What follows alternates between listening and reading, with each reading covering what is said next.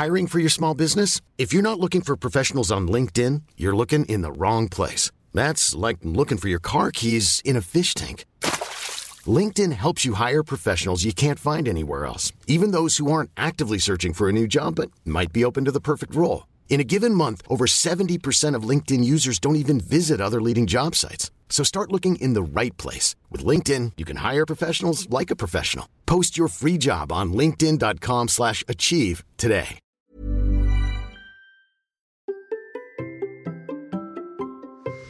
Et si une personne vous disait que quel que soit votre défi, vous l'aviez en vous Eh bien, elle va vous dire maintenant. Allez, c'est parti. Bonjour, bonjour, c'est Bertrand, bienvenue dans Kilomètre 42, le podcast dans lequel nous parlons de course à pied, de trail, de mode de vie sportif, de mouvement, de bonheur et du bien-être, de bouger, de se lancer des défis. J'espère que vous allez bien, que vous avez la forme, la patate, l'énergie, car aujourd'hui, il va nous en falloir un petit peu pour suivre notre invité du jour qui illustre tellement bien l'esprit que je veux partager dans le podcast. Et en fait, je l'ai découverte il y a quelques années quand j'ai euh, changé de vie, que je me suis remis au sport, que j'ai redécouvert le plaisir de bouger, de courir, même si c'était pas facile au début. J'ai découvert Marine Leleu qui partage son quotidien de sportif sur YouTube et Instagram. J'ai bien sûr été séduit par l'énergie, le sourire de cette jeune femme, impressionné par ses défis sportifs, inspiré par ce message inscrit sur ses paires de chaussettes achetées sur sa boutique en ligne You Have It In You avec une distance mythique dessous 42,195 km. Je ne sais pas combien j'ai fait de photos Instagram et de photos dans mon téléphone avec ces chaussettes et cette fameuse distance indiquée quand je préparais mon marathon. Elles m'ont accompagné dans la préparation de mon premier marathon et son petit mot d'encouragement la veille du grand jour quand je l'ai rencontré au salon du running euh, la veille du départ euh, a été pour moi aussi le petit brin de confiance complémentaire. C'était il y a bientôt deux ans. Bah oui, le temps passe vite, hein. c'était il y a deux ans cette histoire de marathon. J'avais gardé dans un coin de ma tête la possibilité de l'inviter un jour sur le podcast, mais sans vraiment y croire. Bah oui, ça me paraissait un peu inaccessible. Et puis le Père Noël est passé. Il a glissé sous le sapin un bon pour enregistrer un épisode avec Marine. Alors merci à mon épouse et à Chloé pour cet incroyable cadeau. Et là, quand elle est apparue sur mon écran à travers Skype, son sourire, son bonjour, c'était Marine, telle que je la voyais sur d'habitude sur Instagram, sur YouTube. Et là, tout d'un coup, elle était là pour parler avec nous, pour discuter avec nous. Et la suite, vous allez justement bah, l'écouter. Bon, en plus, je dois vous dire qu'elle m'a dit une petite phrase au début. Elle m'a dit bon bah j'ai le temps aujourd'hui, donc on peut discuter euh, jusqu'à 18h. Euh, bon, ça faisait presque 3 heures. Alors je n'ai pas pris les 3 heures, mais nous avons quand même discuté de nombreux sujets autour de ses défis, son énergie, ses anecdotes, sa vie sportive, ce qui l'anime quand elle partage, mais aussi ses difficultés, euh, son, euh, ses son parcours aussi, hein, euh, qui n'a pas toujours été facile, et en tout cas qu'elle ne montre pas toujours, parce que oui, il faut se dire, hein, sur Internet, on ne voit qu'une partie, et on a d'ailleurs discuté de cet aspect-là, de, de fait de montrer que quand elle fait du sport, que quand elle bouge, parce qu'il y a des choses qu'elle juge inintéressantes. J'en ai profité aussi, bien sûr, pour glaner euh, quelques conseils pour mes défis personnels, notamment mon défi d'arriver à nager et de plus ressembler à cette pierre qui coule quand je me place dans l'eau, et qui sera tellement important pour mon défi swimrun de cette année, mais aussi mon défi Ironman 2023. Et qui de mieux que Marine pour me donner quelques conseils dans ce domaine, elle qui a traversé la Manche à la nage quand elle a fait l'enduroman pour relier Londres à Paris en triathlon. Voilà, il est maintenant temps de vous laisser écouter cet épisode avec Marine. Si vous aimez cet épisode autant que j'ai aimé l'enregistrer, autant que j'ai aimé discuter avec Marine, n'hésitez pas à le recommander autour de vous sur Instagram avec le hashtag KM42podcast et mon compte à Bertrand Soulier. Allez, maintenant, c'est parti avec cette discussion avec Marine. Bonjour Marine. Hello, hello. Merci beaucoup d'avoir accepté cette invitation qui est, je le dis, c'est mon cadeau de Noël. Hein euh, les auditeurs le savent, c'est mon deuxième cadeau de Noël. Je vais pas refaire l'histoire, mais quand même, un jour de Noël, une petite, un petit mot dans une petite pochette de ma femme qui avait concocté ça avec euh, Chloé, cette petite surprise. Alors je voulais vraiment te remercier. On est le 25 janvier, tu vois, un mois après, je plane. Euh, mmh. Merci beaucoup, beaucoup, beaucoup, beaucoup d'avoir accepté cette invitation. Euh, je sais pas si je dois demander de te présenter ou pas. Je vais quand même le faire parce que j'ai le sentiment que tout le monde te connaît dans ceux qui écoutent le podcast, mais je me dis peut-être qu'il y en a certains qui voudraient savoir toi comment tu te présentes avec tes mots à toi? C'est vrai. Bah écoute, déjà moi je suis super contente d'être là. Euh, moi quand il faut que je parle un petit peu de sport, un petit peu de ce qui me passionne, euh, c'est toujours un plaisir et surtout quand je peux le partager. C'est des valeurs que à chaque fois j'aime beaucoup partager. Donc, euh, donc moi, bah, je m'appelle Marine, Marine Leleu. Euh, j'ai 29 ans, ouais, déjà 29 ans. Je, je me présente comme euh, coach sportive et comme aussi sportif passionné, euh, follement passionnée ou passionnément folle, je sais pas trop exactement. Euh, moi, j'adore les défis, les challenges. Euh, j'adore découvrir un petit peu mes limites, découvrir des différents sports, toujours dans le plaisir, dans le partage. À côté de ça, donc avec Chloé, que tu, l'as mentionné, on a, on, a, on a créé une marque qui s'appelle Live, une marque qui est pour l'instant de chaussettes. Et voilà un petit peu, un petit peu voilà. Donc je suis entre Bordeaux et Paris. Et euh, donc euh, moi je fais un peu de, un petit peu de course à pied, un petit peu de triathlon, un petit peu de natation, un petit peu de cross training, euh, voilà. J'aime bien la notion de un petit peu. oui. ouais. bah ça, ça dépend des moments, ça dépend des sports, ça dépend. Après, ça dépend de quelle vision. Enfin, ça, ça, dépend de qui, hein. Voilà. Oui, alors j'ai trouvé une phrase d'ailleurs qui disait il n'y a pas de grosse ou de petite distance, pas de gros ou de petits défis, l'important c'est de tracer sa route. Ouais, exactement. En fait, c'est vrai qu'il y a beaucoup de gens qui se qui, euh, qui me disent toujours oui mais moi je fais pas beaucoup de sport par rapport à toi Marine et tout euh, c'est pas un gros truc. Mais en fait il y a des gens pour qui euh, préparer un premier 5 km c'est un aussi gros défi que de préparer moi la traversée de la Manche à la nage. En fait on, on, a, chacun nos, objectifs on a chacun nos goals on va dire. Et on a chacun ses difficultés ses parcours de vie son, son passif euh, et du coup, bah, je pense que c'est à nous aussi d'aller chercher, d'atteindre nos objectifs. Et peut-être que un premier objectif va être un palier, et après on va essayer d'aller chercher un peu plus loin, tout en restant. Moi, je suis pas forcément dans la surenchère. Tu vois ce que je veux dire De toujours se dire, ah bah je vais faire plus, je vais faire plus. Voilà. Après, tu vas me dire, oui, enfin bon, t'as commencé par euh, courir 20 km, t'as as fini par traverser la Manche et faire le plus gros triathlon du monde, peut-être. Mais après, euh, moi, je suis pas.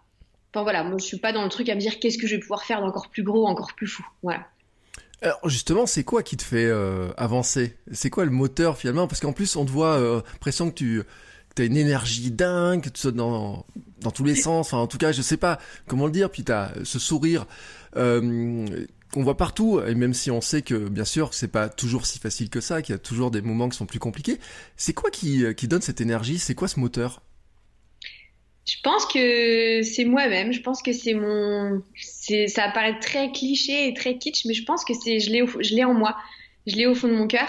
Je pense que j'ai toujours. Euh, euh, j'ai toujours vu le sport comme une façon de m'exprimer, une façon de vivre aussi, et pas du tout comme euh, avec des chronos, des temps, de vouloir toujours battre des chronos, des temps. Donc du coup, je pense que j'ai jamais été lassée par ce sport, et je pense que j'ai toujours aussi fait différents sports, et c'est ça qui m'aide aussi à pas me lasser. Euh, c'est-à-dire que quand j'ai pas envie de courir, bah je cours pas, je vais, je vais, je vais faire du vélo, je vais nager. Euh, en ce moment, je fais pas mal de, de crossfit parce que bah je, peux, je peux avoir accès en salle. J'ai un peu de mal à courir en ce moment, les piscines, bon voilà. Je pense qu'en fait, j'ai jamais, en fait, je reste jamais dans une case vraiment. Je vais un petit peu partout. Et je pense qu'en fait, ce qui me motive et ce que ce qui me donne aussi envie, c'est de pouvoir aller chercher, toucher un petit peu à tout. Comme je dis toujours, je suis bonne en rien, mais je me débrouille en tout. Voilà. Oui, alors tu te débrouilles extrêmement bien, hein, euh, vraiment. Euh, tu as parlé de l'enduroman, qui, rappelons quand même, hein, c'est euh, c'est Londres-Paris en triathlon, donc euh, c'est... Je sais pas combien de personnes qui l'ont fait maintenant d'ailleurs, cette course.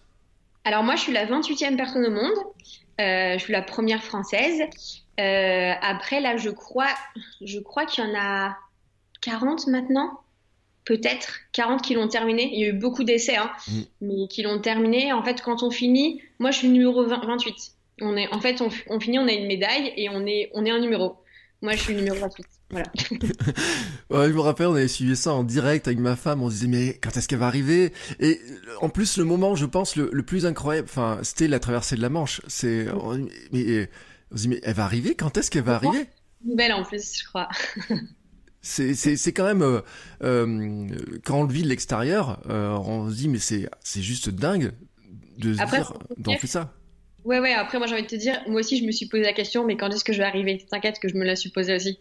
Donc ouais ouais. Oui c'est vrai que c'est c'est assez fou. Alors après quand on dit ça comme ça, quand on balance comme ça, en disant j'ai fait l'enduroban, j'ai traversé la Manche à la nage, oui ça fait c'est toujours impressionnant.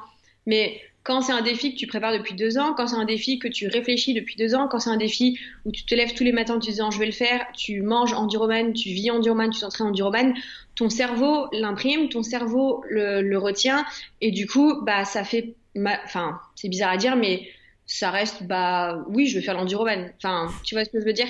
Je mm. pense que quelqu'un qui prépare son premier marathon, son premier marathon, c'est toujours une énorme étape. Et si on lui avait dit deux ans auparavant, tu ferais un marathon, peut-être qu'il aurait jamais cru. Et en fait, petit à petit, le cerveau, il imprime, il imprime. Et c'est pour ça que c'est super important aussi le mental et de, visualiser aussi ça. C'est ce que j'allais te dire parce que moi, je suis passé par cette étape de dire, euh, je, je me sens pas capable de faire un marathon. Enfin bon, il y a quelques temps, je faisais 27 kilos de plus, donc euh, je me sentais même pas capable de courir. Et puis un jour, je me suis dit, je vais faire le marathon. Et à partir de ce moment-là, je me suis presque dit j'étais capable de le faire. Le simple fait de dire, je vais le faire. Oui, oui, oui, c'est sûr. En fait, le truc, c'est que quand tu te dis, je peux le faire, je vais le faire, en fait, tu te dis, mais tiens, en fait, pourquoi j'y ai pas pensé avant? Comme dit, en fait, avant, on se mettait une barrière.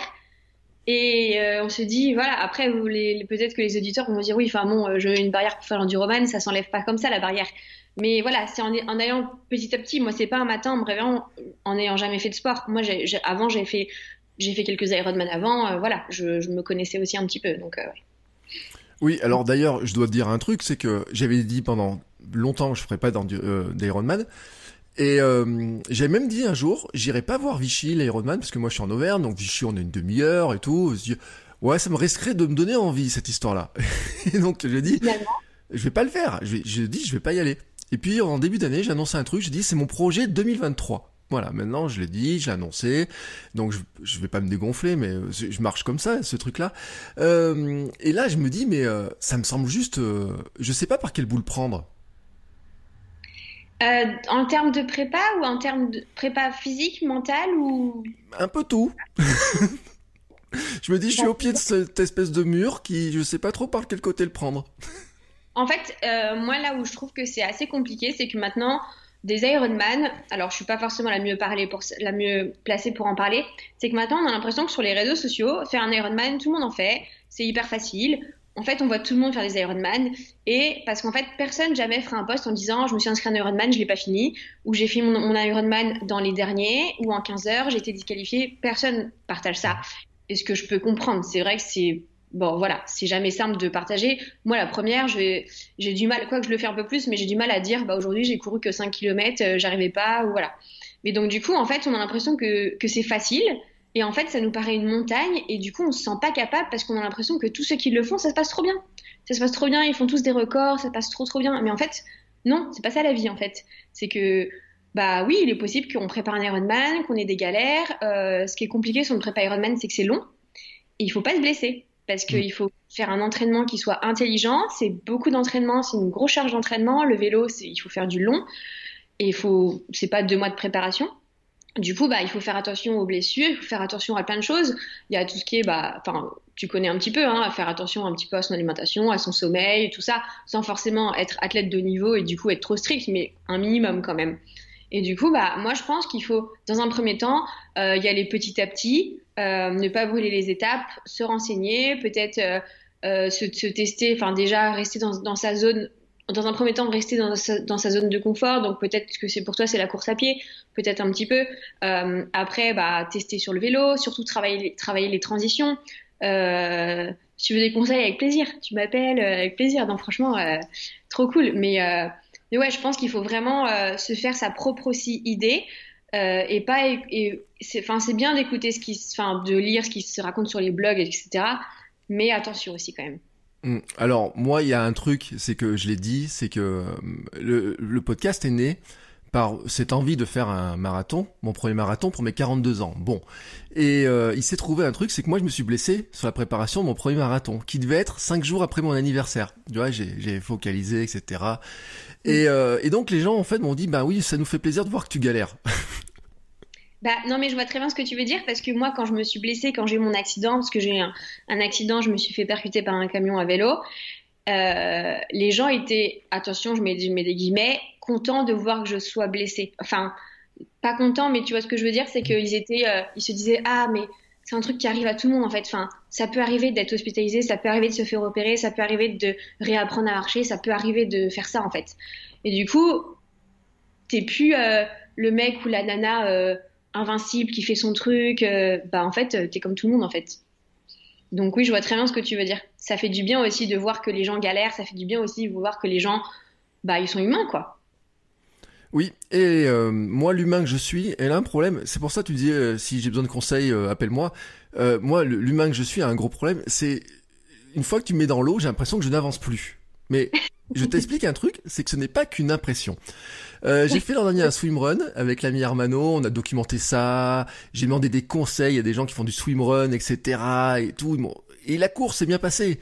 Mais la, la nage, le premier bouillon que j'ai pris, cette impression que tout le monde avance sauf moi, etc. Est-ce qu'il y a moyen de, de corriger ça? Alors toi, t'es une sirène parce que toi, t'as fait de la natation, t'as, c'est ton, c'est ton, ton domaine, mais dans les gens que tu coaches, tu dois bien avoir des gens qui se ressemblent plus à des pierres qu'à des, euh, qu'à des petits bateaux qui flottent. Alors déjà, il faut que tu te dises que sur ton premier Ironman, alors je fais une petite déviation, je reviens sur la question. Si je reviens pas, tu me dis, Marine, euh, tu, m'as, tu m'as loupé là. Euh, déjà, il faut savoir, c'est que euh, la natation en piscine et la natation en mer ou en lac, c'est limite pas le même sport. C'est mm. complètement différent. T'as pas tes repères, t'as pas la ligne d'eau sur le côté, t'es, on va dire, un peu au milieu de nulle part, t'as le fond, tu vois pas grand chose et tout ça. Donc il faut faire attention aussi à ça. Quand tu choisis ton Ironman, choisis-le euh, par rapport si tu nages en mer, donc il y a des vagues, il y a du courant. Si c'est en lac, où du coup tu vois un peu les berges, des en piscine ça n'existe pas, enfin je ne crois pas. Voilà, donc déjà il y a ça. Après, dis-toi que en général, la plupart des triathlètes, euh, on va dire euh, leur bête noire, c'est la natation, parce que c'est vrai que c'est une petite distance. En fait, il vaut mieux que tu sois bon sur la course à pied, mais d'autant mieux, il faut mieux que tu sois bon à vélo, ce qui n'est pas du tout mon cas. Moi, je suis bonne en natation et tu vas voir que ça me sert pas trop, pas grand chose sauf pour traverser la Manche. Mais je veux dire, c'est que, en fait, euh, si tu es bon à, vélo, tu vas peut-être gagner 30 ou 40 minutes sur ton Ironman parce que la distance est beaucoup plus longue. Mm. Beaucoup plus longue. Si je suis bonne en natation, moi, je vais gagner 3-4 minutes, ce qui est énorme en natation. Mais en fait, au final, sur un Ironman, c'est rien. Donc déjà, ça va, tu vois. Et si tu perds 20 minutes en natation, c'est mieux que moi, tu vois, en vélo, euh, limite, j'ai la voiture derrière moi. C'est pas vrai, mais c'est pour te donner une petite image que je suis vraiment, voilà. Donc déjà, la natation, c'est ça, en fait, c'est pas, pas le plus grave. Après, oui, c'est sûr que c'est compliqué parce que je pense que c'est le seul sport au monde, je crois, peut-être que je me trompe, où en fait, tu es à l'horizontale tu fais du tennis, du, je sais pas, du, foot, euh, même du canoë, tu es toujours à la verticale. Donc déjà, en fait, il faut que ton cerveau, enfin c'est con, mais tu te dis oui, enfin ça va, nager, c'est pas non plus, voilà. Mais quand même, nager, tu es quand même en position horizontale, il faut que ton cerveau, il imprime aussi ça. Tu as la respiration à caler, tu as les mouvements à caler, tu as la coordination et tu as tout ça. Donc déjà, c'est un gros travail.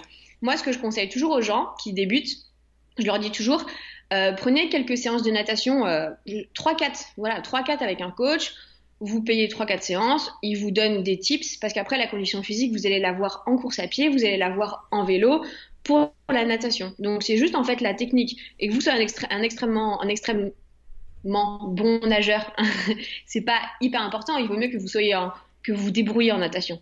Moi j'ai déjà vu, même j'ai eu des potes qui ont fait euh, leur premier Alpha Ironman en brasse, la tête hors de l'eau. Hein. Mais après en vélo, ils, ils filaient comme des fous et ils couraient très très bien. Donc c'est pas un problème. Oui, alors le coup de ceux qui font le l'elfe en brasse, j'en ai vu, j'en connaissais un dans les réseaux sociaux, etc., qui me confirme aussi qu'il euh, l'a fait, que c'est très bien passé, etc. Voilà. moi, ça me rassure un peu, mais je t'avoue que sur mon swimrun de l'an dernier, alors le swimrun, on avait 9 ou 10 km de course, je me rappelle déjà plus, tu vois. Et euh, 2 km de nage. Mais tu sais, comme c'est en intervalle, on nage 400 mètres, on court 400 mètres, etc j'avais l'impression que c'était interminable, tu vois, cette, euh, ces espèces de trucs. Alors effectivement, on a rattrapé du monde sur la course, euh, parce qu'avec mon partenaire, on a un peu boosté sur les, les descentes, etc. Euh, sauf que là, mon prochain swimrun, il fait 9 km de nage au total. C'est lequel que tu fais euh, prochainement? Ça sera le, les gorges de la Loire, donc c'est vers Saint-Étienne. Et je crois que on sait, enfin je crois non, il, il nous a inscrit sur la sur le l'ultra mon mon coéquipier, tu vois. Bon, bref, un truc dans lequel je me suis laissé embarquer. Euh, je me dis quand même 9 km de nage, c'est long. Euh, même si c'est par des petites séquences, 1 km, 1 km 2, tu vois, des choses comme ça. Euh, toi qui as l'expérience comme ça, tu te dis, il faudrait que je passe combien d'heures à m'entraîner pour arriver à tenir le choc? C'est pas forcément les heures, mais justement, c'est peut-être aussi le, l'intervalle de natation, tu vois. Mm. C'est pas, enfin vraiment encore une fois en natation c'est la technique. Et ce qui est, c'est pareil, comment tu vas aller nager en piscine, c'est pas comme ça que tu nageras le jour de ton, de ton swimrun. En swimrun, tu as les chaussures, si je me trompe pas, ouais. le pool boy, et je sais pas si vous êtes attachés aussi tous les deux. Alors, on peut être attaché, on n'est pas obligé. J'ai demandé à des très bons qui doivent dire euh, ça aide d'être attaché. Euh, on a même vu des gens qui se tiraient l'un l'autre sur la course, euh, des images de ça qui étaient assez drôles. mais on n'est pas obligé d'être attaché. Bah du coup, encore une fois, voilà. Donc je pense que c'est important que tu nages en piscine, mais c'est aussi important si vous pouvez aller tester aussi de nager euh, bon, parce que tu vas pas aller en piscine nager avec tes baskets, mais euh, de pouvoir essayer de nager même avec des vêtements, hein, parce que mm. c'est bête, hein, mais quand tu es en maillot ou en vêtements, ça pèse un peu. En fait, ce qu'il faut, c'est réduire. Moi, je pense que pour chaque course, il faut réduire un maximum les, les surprises, l'effet de surprise. Mm. En fait, il faut, il faut voir le pire, parce que moi, on m'a toujours dit, et à chaque fois je le vois, la phrase c'est rien ne se passera comme prévu, mais en positif comme en négatif. C'est-à-dire que t'as peut-être prévu de galérer sur un truc, et ben non, en fait, ça va trop bien se passer. Et t'as pas forcément prévu de, que ton short il se frotte, que je sais pas quoi, que euh, ta, chaussure elle s'en mêle, et bah voilà. Donc c'est vraiment euh, prévoir toutes les éventualités euh, et essayer de, de, nager aussi un petit peu à deux. Donc moi, ce que je te conseillerais, ce serait de, ouais, de faire des séances en natation en piscine et après en eau libre si tu peux, voilà. Alors, dernier, j'en avais fait en mer, je m'étais entraîné en mer. Parce que bon, euh, Saint-Étienne, c'est pas la mer, hein, c'est du, c'est du lac, on va dire, hein, c'est, c'est comme ça. Euh, effectivement, avec les chaussures, avec la combinaison, etc. Mais c'est vrai qu'après, il y a un truc qui est différent, c'est qu'au départ, on part tous sur la même ligne, et puis euh, on arrive dans l'eau, il y a l'espèce de bouillon, tu sais, où tout le monde est là. Mm. Et j'en discutais il y a pas longtemps avec quelqu'un qui euh, est bien tenté, par faire du triathlon, mais il dit le départ où tout le monde part en même temps comme ça là, il dit moi ça me stresse, ça me, c'est un peu la, il m'a pas dit la panique, mais c'était un peu le sentiment qu'il avait. Euh, c'est pas si facile que ça parce que en piscine, bon, euh, quand on est trois dans une ligne d'eau, on n'aime pas ça. Alors quand on est 100 euh, à partir dans l'eau, c'est dur. Bah ouais, en fait, moi c'est ce que j'ai toujours dit. Après, moi comme je suis pas une fille à faire des temps et des chronos, c'est-à-dire que moi je laisse partir tout le monde. C'est-à-dire, t'as le coup de départ, le coup de, de sifflet ou je sais pas quoi. Hop, tout le monde part en courant à fond, à fond, à fond, à fond. Moi, je vais pas dire que je vais en marchant à la plage, mais tranquille, là j'y vais. Et après, je pars parce que oui, bien sûr, y a, on se donne des coups, les gens ils se battent, ils se truquent, et puis c'est assez anxiogène. Même si moi je nage et je pense que je me débrouille plutôt bien en, natation, je suis pas rassurée quand même. Euh, t'es oublié de tout le monde. Euh, il suffit que tu prennes un coup, tu, tu, tu t'assommes un peu, euh, tu perds connaissance dans l'eau, t'es mal. Hein. Donc voilà. Donc moi, je me dis toujours tranquille, ça va, voilà. Bon après, le problème c'est que je les rattrape souvent, mais après, non, je sais qu'il y a des sas aussi au niveau des temps, au niveau des choses comme ça, sur, certaines courses. Mais encore une fois, euh, si tu perds 3-4 minutes sur la natation, je pense pas que c'est ça qui va changer ta vie. Encore une fois, sauf si tu, tu, veux faire des temps et des chronos, ce que je comprends et ce que je respecte aussi totalement. Mais je veux dire, c'est que qu'est-ce qui t'empêche de laisser 60 secondes, une minute à ce que tout le monde parte en courant et tout ça, et toi, tu vas après Ok. Tu vois? Mm. Donc, euh, voilà, mais c'est vrai que oui, c'est les coups, euh, les nanas qui te tirent la, ficelle de la combinaison pour te l'enlever, euh, t'inquiète que j'ai connu ça. Ah ouais, ça se passe comme ça carrément Ouais, ça, dépend les Ironman, hein, mais franchement, euh, moi des fois j'étais là, non mais c'est quoi ce sport, c'est pas possible, enfin moi je suis, je suis pas, je suis, enfin, je suis pas au JO, hein, les gars, tranquille, hein, tu vois. Donc bon, voilà. Ah ouais, parce que moi j'y vais, je me dis ouais, tout le monde est, on est content d'être là. Euh. Oui, la, plupart des gens c'est ça, mais je peux te dire que, que, ça donne quand même de temps en temps des coups. Après, tu peux prendre des coups sans faire exprès, hein, c'est sûr. Mm. Hein. Tu nages, euh, t'es es les uns sur les autres, euh, voilà. Après, moi ce que je te conseille aussi en natation, quand t'es seul ou pas, c'est de te mettre dans les pieds de quelqu'un, de suivre quelqu'un. Bon, il faut mm. pas qu'il se trompe, qu'il aille dans une autre direction, parce que il te perd et voilà. Mais c'est vrai que ça aide pas mal. Mm. Et peut-être ça m'aiderait à aller droit, parce que mon problème, moi, c'est que je vais de travers. Ça, c'est le problème de tout nageur. Vraiment, c'est le problème de tout nageur. Pour te raconter, quand j'ai préparé la traversée de la Manche, je faisais pas mal de 25 km en natation au championnat de France. Et du coup, je, je nageais avec Aurélie Muller. Donc, pour mm. te dire, euh, je nageais pas avec elle parce qu'elle était devant et elle me prenait, euh, elle, m'avait mis 5 km dans la tronche, je crois. Enfin, incroyable. en fait, on nageait sur une base nautique d'aviron et ce qui était génial, c'est qu'il y avait des petites lignes au fond des, câbles qui étaient tendus pour les, pour avions. Et ça, ça, m'aidait un peu à me repérer avec les berges un peu sur les côtés. Mais quand tu es en mer, tu aucun repère. Donc c'est pour ça que je te dis, essaye de repérer un groupe ou, pas facile, hein, mais de repérer quelqu'un et de, se mettre dans, dans ses pieds. Souvent, les gens font les petits groupes inconsciemment, tu vois. Mais oui, euh, tu feras, mais c'est comme euh, sur un marathon. Euh, qui fait 42 km 195 piles C'est rare quand même. Hein. Ah, ah, moi, moi j'ai essayé, mais non, c'est vrai. non, mais bon, même si tu essayes de suivre la ligne, c'est quand même compliqué. Voilà, donc en natation, c'est un peu pareil. Surtout qu'en natation, bah, tu, tu, vois pas trop où tu vas. Mais, mais oui, c'est sûr que c'est compliqué de garder le cap. Voilà. Ouais, mais euh, pour, pour euh, alors ce qui me fait rire, c'est que j'ai enregistré un autre épisode ce matin avec un coureur qui me disait qu'au marathon de New York, il avait fait 46 km ou je sais plus combien de kilomètres à force de faire des zigzags. Alors je sais plus, tu sais, c'est les ou je sais plus combien il m'a dit, euh, il en a fait un, ou deux de trop. Et je dis mais comment ça se fait? Il me dit bah j'ai fait des zigzags, je suis allé voir les gens à droite à gauche, leur taper dans les mains, etc. Et, euh, et c'était, alors je sais plus que la distance, etc. qui m'a dit, mais j'avais, ça m'avait fait rire parce que je m'étais dit, euh, c'est vrai que le jour du marathon, t'essayes de suivre la ligne, surtout quand à Paris c'est tracé, etc. Mm. Mais qu'au final, tu te rends compte que oui, il y a des moments tu vas un petit peu à droite, à gauche, t'es en zigzag, etc. C'est juste que moi en nageant, j'avais eu l'impression d'en faire tellement plus. oui, parce que en fait, tu tu galères entre guillemets. Enfin, en fait, comme tu vois pas que tu avances en course à pied, même si tu fais des zigzags, tu vois que tu avances, tu vois le trottoir, tu vois mm. les gens qui défilent. En natation, euh, si t'as pas du tout de point de repère, je peux te dire que moi, quand je nage en eau libre, quand j'ai traversé la Manche, j'ai l'impression de faire du surplace pendant 15 heures. Hein. Je voyais rien. Donc, euh, c'est sûr. Hein.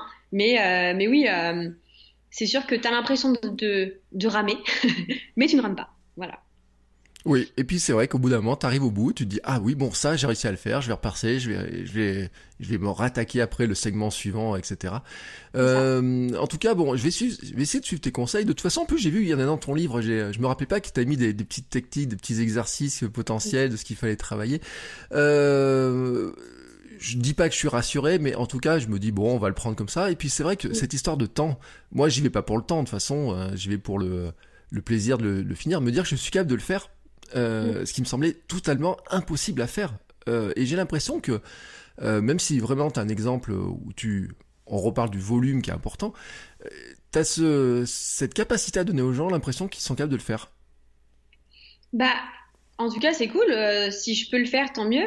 c'est vrai que les gens ont souvent pas confiance en eux. Et moi, la première, on a l'impression que j'ai beaucoup confiance en moi et que, et que je suis sûre de moi, mais pas du tout. Je me remets en question tous les jours, surtout et euh, c'est important aussi. Mais euh, moi, je pense qu'il faut que les gens euh, essaient de croire en eux aussi, parce que souvent, moi, je le, vois aussi en tant que coach sportif, les gens me disent toujours, mais je sais pas faire, je suis être nul, j'ai machin.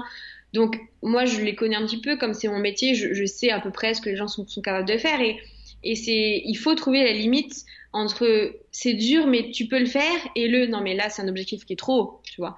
Et en fait, oui, je pense que c'est important que les gens prennent confiance en eux et que les gens se, se disent bah ouais, euh, punaise, oui, oui, je suis capable de le faire et je vais le faire. Et au moins j'essaye, tu vois?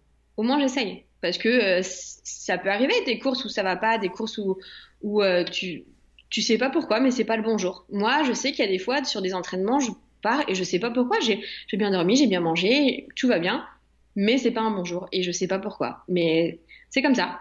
Voilà, faut le savoir. C'est tout. Oui, moi je dis qu'il faut qu'on soit un peu euh, stoïciste, stoïcien, je sais jamais comment on doit dire, mais euh, il y a des choses qui dépendent de nous, puis il y a des choses qui des fois aussi dépendent d'un facteur extérieur qui peuvent jouer. Ouais. Mm. Bah oui, après encore une fois, euh, bah tu prends le, la, tu prends la météo. Imagine il pleut, imagine il fait froid, imagine il fait trop chaud.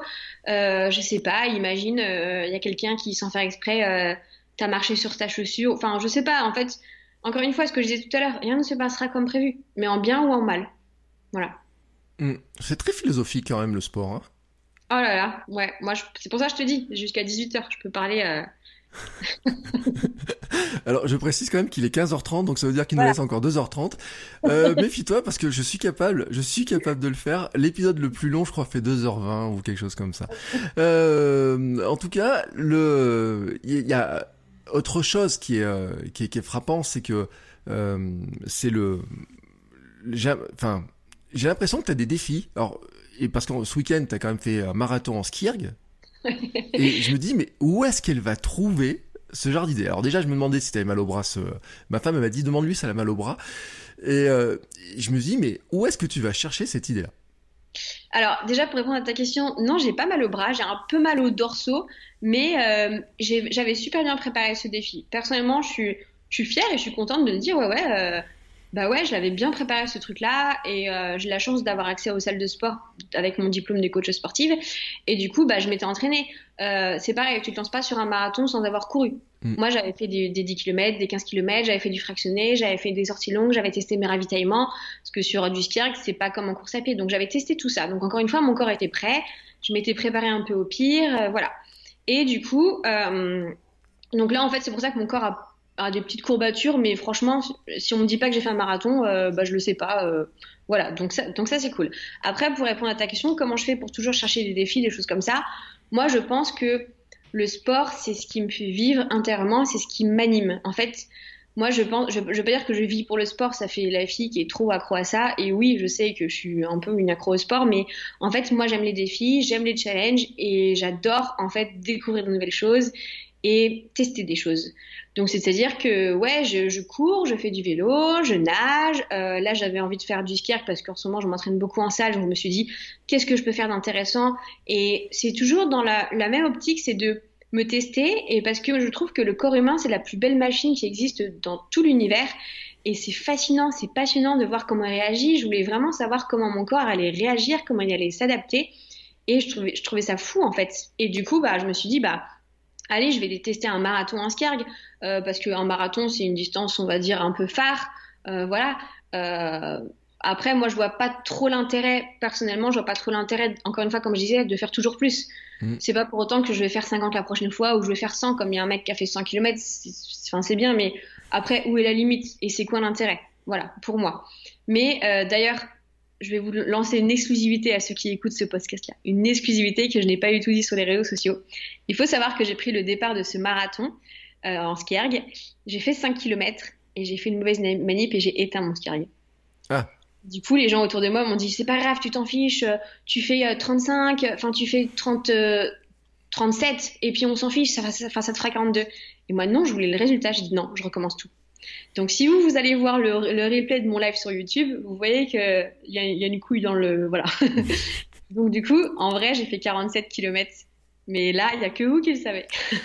oui, c'est comme quoi on peut faire des fausses manips. Hein, bah, rien ne se passe comme prévu. Hein. Voilà, exactement. J'avais tout prévu, hein, les branchements YouTube, les machins, l'eau. Euh, euh, j'ai été mise près des toilettes pour les faire pipi au cas où. Enfin, alors, parce que, je, si, parce que en fait, si je m'arrête pendant deux minutes, le ski il s'éteint j'avais deux minutes pour faire pipi, enfin bref. Mais donc du coup, en fait, moi j'aime bien chercher des nouveaux défis, des nouveaux challenges. Je réfléchis, j'essaie d'aller voir différentes choses. Euh, voilà, un mm. petit peu. Je, je, enfin, j'essaie de m'ouvrir et juste de d'être curieuse en fait. C'est juste ça, c'est de la curiosité. Ouais, parce qu'au début je m'étais dit peut-être qu'elle se met là-dedans parce qu'elle avait un défi de ski de fond. L'an dernier, c'était parti faire une course euh, dans le Grand Nord, euh, cette histoire-là. Alors là, c'était un truc de fou aussi. Ouais, en fait, pourquoi j'avais fait cette course? Parce que c'était l'année après mon accident, où du coup je pouvais pas encore courir. J'avais mal à la jambe, j'ai été greffée de la jambe, donc je pouvais pas courir. Et je me suis dit, Marine, bah, t'as besoin d'un truc qui te fasse vivre en fait, et c'est trop cool en fait. Du coup, je me suis dit, bah, on... allez, va faire un truc que tu n'as jamais fait du ski de fond, à savoir que je n'avais jamais fait de ski de ma vie. donc, moi j'ai fait du snow. Donc du coup, j'ai testé ça et c'était un sacré challenge et c'était trop intéressant. J'ai rencontré des gens géniaux, j'ai rencontré des façons de travailler euh, sportivement complètement différentes. J'ai été dans des salles de sport complètement folles et j'ai visité un pays euh, magnifique et j'ai été dans une ambiance de course incroyable. Et en fait, bah c'est ça la vie. Enfin, c'est ça vraiment. Ouais. C'est euh, comment dire, tu, tu, vois une manière de voyager différemment aussi quand tu fais ce genre de choses parce que les Ironman, t'en as fait à, on t'a fait Vichy Nice, mais t'avais fait en Floride, hein, c'est ça le premier? J'ai fait Floride, après j'ai fait le marathon de Chicago, j'ai fait le marathon d'Athènes, marathon de, euh, j'ai fait euh, marathon, j'ai fait Berlin, euh, j'ai été aussi à New York et du coup bah, en général je pars avec mes potes et en fait on fait un marathon et après on reste. Mm et en fait on profite. Et je pense que c'est une bonne façon de voyager parce que on part avec nos amis, notre famille. Alors oui, c'est un, budget. Je suis d'accord que c'est un budget et, euh, et c'est sûr que que c'est de la prépa et qu'il faut aussi gérer son voyage, pas partir trop trop en avance parce que bah pour pas trop visiter pour être fatigué et en même temps faut pas partir trop à la dernière minute pour s'habituer au décalage horaire. Encore une fois, moi je trouve ça passionnant comment le corps peut s'adapter. Mais, euh, mais oui, je trouve que c'est une bonne façon de voyager, de découvrir et de voir comment le sport, la culture du sport dans les différents pays. Et je peux vous dire qu'en France, on est vraiment à la ramasse. Alors pourtant, je suis française à 100%, mais franchement, on est vraiment nul au niveau sportif, organisation, encouragement, tout quoi. Les autres pays, c'est incroyable. Moi, si vous avez l'opportunité de faire euh, une course à l'étranger, bon, en ce moment c'est un peu complexe, mais franchement, faites-le parce que vous allez voir, vous allez vraiment découvrir vraiment euh, le vrai sport. voilà. Enfin, l'ambiance. Je dis pas le vrai sport, mais l'ambiance qui est incroyable. Oui, alors on en parlait d'ailleurs euh, dans un enregistrement sur l'ambiance notamment autour du marathon de New York, en disant euh, les jours après, les, les gens sont fans en fait finalement de, des marathoniens. Ouais, en fait, alors moi le marathon de New York je l'ai pas fait, mais j'y étais en tant que supportrice. Mm. Et je crois que je me suis encore plus éclatée que si je courais. Parce que c'était, mais vraiment, c'est la fête, c'est incroyable. Et en fait, alors je suis pas sûre de ça, s'il y en a qui savent, mais je crois que si le lendemain, avec ta médaille, tu vas dans un bar ou un resto ou je sais pas quoi, tu as une réduction. En France, tu te balades avec ta médaille, le, lendemain, on te prend pour un beauf, on te dit, oh non, mais le mec, il veut faire genre, il a, il a fait le marathon. Alors que là-bas, c'est trop cool, quoi, tu vois. Et oui, en fait, euh, et puis, je trouve que pour avoir, que ce soit le marathon de New York ou le marathon de Chicago ou l'Ironman de, de Floride, que j'ai fait donc tout ça aux États-Unis, bah, il y a tellement plus de gens complètement différents qui font des marathons. Moi, j'ai couru à, à côté d'un mec en surpoids, à côté d'une dame qui avait peut-être 70 ans.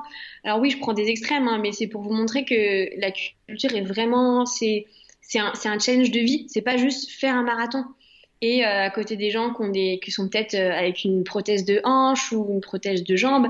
Et la première question qu'on vous pose quand vous êtes à l'étranger, quand vous avez fini votre marathon, c'est comment c'était?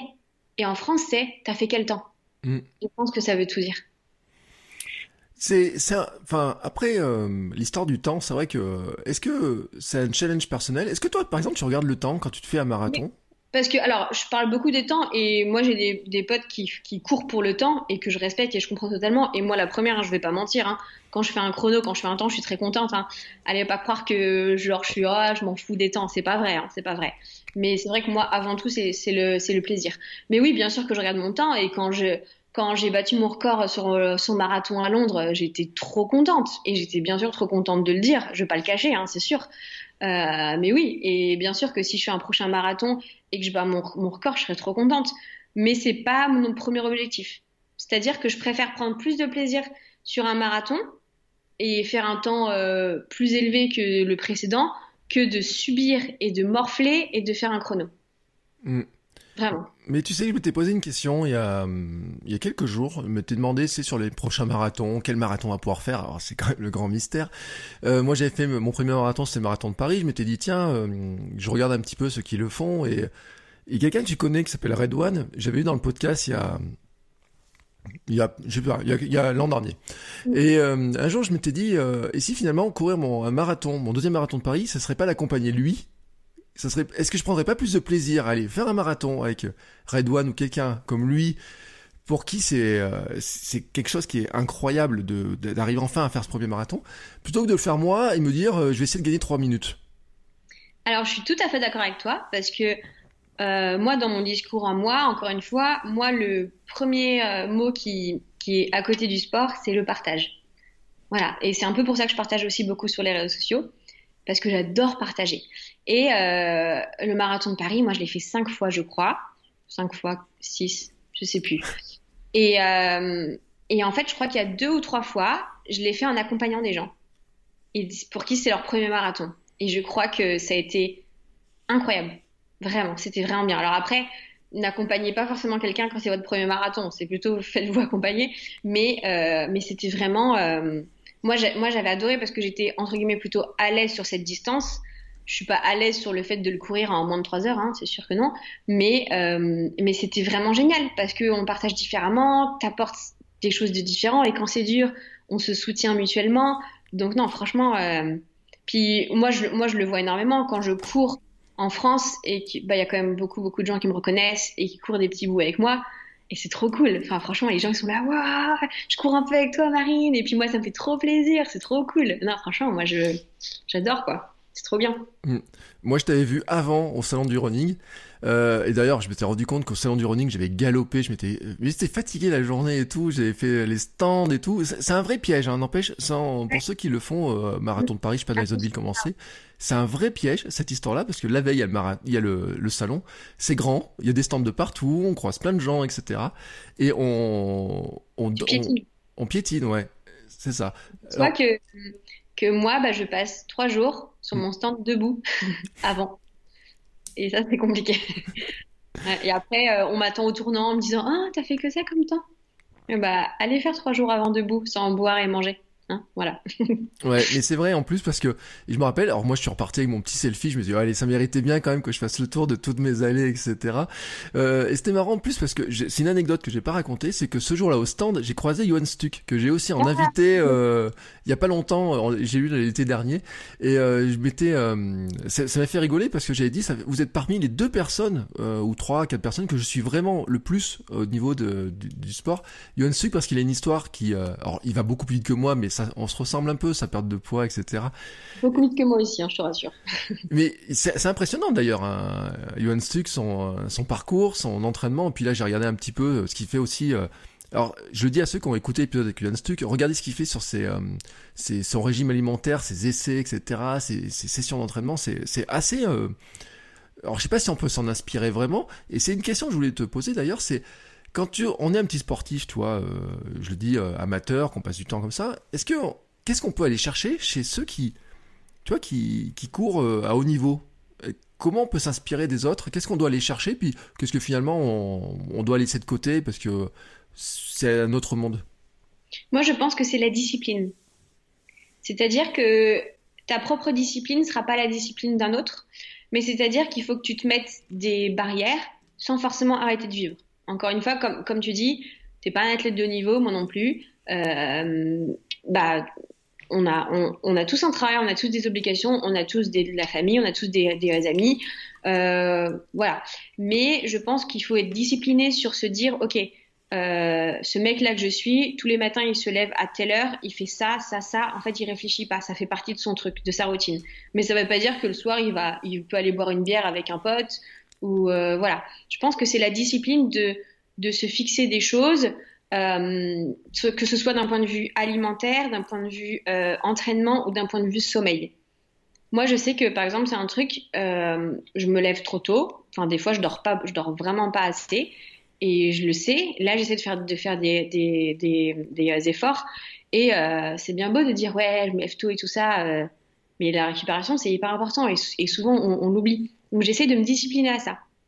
Voilà, c'est ça. Je pense que oui, ce que tu peux aller chercher chez les autres, ou ce que vous pouvez tous aller chercher chez les autres, c'est oui, c'est la rigueur aussi, peut-être, parce que c'est pas forcément, parce qu'en fait, la motivation de quelqu'un va pas être la motivation d'un autre, ou euh, euh, l'alimentation d'un tel va pas être la, même qu'un autre.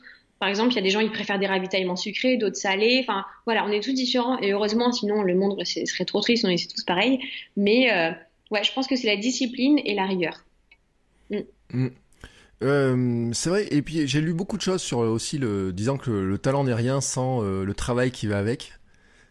Euh, c'est ce qu'on parce qu'on a l'impression qu'il y en a ils sont super talentueux, qu'ils arrivent à tout, mais on oublie qu'en fait ils ont aussi des heures d'entraînement, des heures de de à peaufiner bah, ce qui leur semble maintenant extrêmement facile. Il y a peut-être des gens qui te regardent toi en disant bah qu'est-ce qu'elle court bien et tout, etc. Mais on se rend pas, pas compte du volume d'entraînement que tu as dans une journée, dans une semaine. Mais c'est ça, c'est qu'en fait, après, c'est piège et c'est ma faute aussi un petit peu.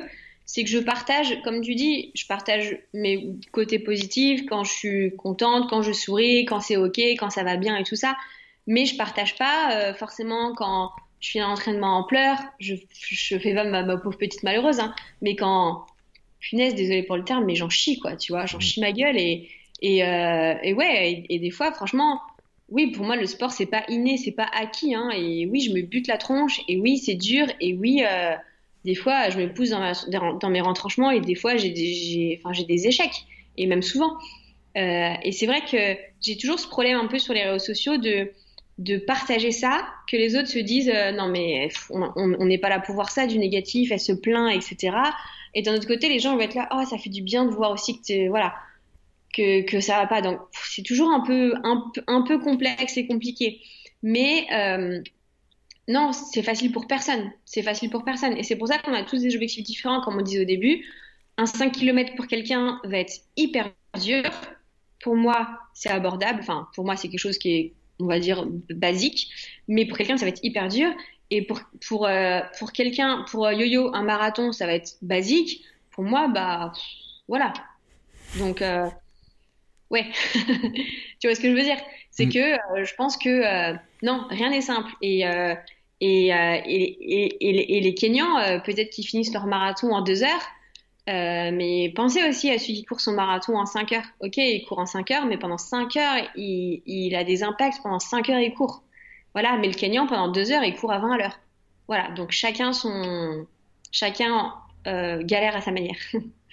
Voilà, c'est facile pour personne. Oui, et puis même s'ils sont kenyans, euh, sans qu'il y paraisse, c'est qu'ils courent énormément. Ils ont un volume de travail qui est impressionnant et des sacrifices qui sont aussi euh, extrêmement impressionnants. Quand on regarde leur volume d'entraînement, c'est hallucinant. Hein. Ah mais bien sûr, et c'est pour ça que oui, peut-être qu'il y en a qui disent oui, bah ils, ils, travaillent pas, c'est facile. Oui, mais allez vous taper euh, leurs entraînements, hein Allez-y. Moi, j'aimerais bien être derrière un bureau, des fois, euh, voilà, tranquille. Ouais, non, c'est vrai. Quand on regarde les entraînements de certains, on se dit, oh là là, mais qu'est-ce qu'ils se sont mis dans la tronche ce jour-là C'est quand même pas possible qu'ils le fassent. Euh, et c'est là aussi où euh, je te demandais ton moteur finalement. C'est qu'est-ce qui fait avancer quand dans ces moments-là, tu euh, parce que je me rappelle par exemple quand tu préparais l'enduroman, t'avais pas encore dit en plus d'ailleurs que tu préparais ça à un moment donné, et on te voyait partir nager, on te voyait passer des heures dans des piscines, se dire mais qu'est-ce qu'elle va faire au championnat de France ou je sais pas quoi, comme ça, mais mais, mais qu'est-ce mais qu'est-ce qu'elle va faire là-dedans?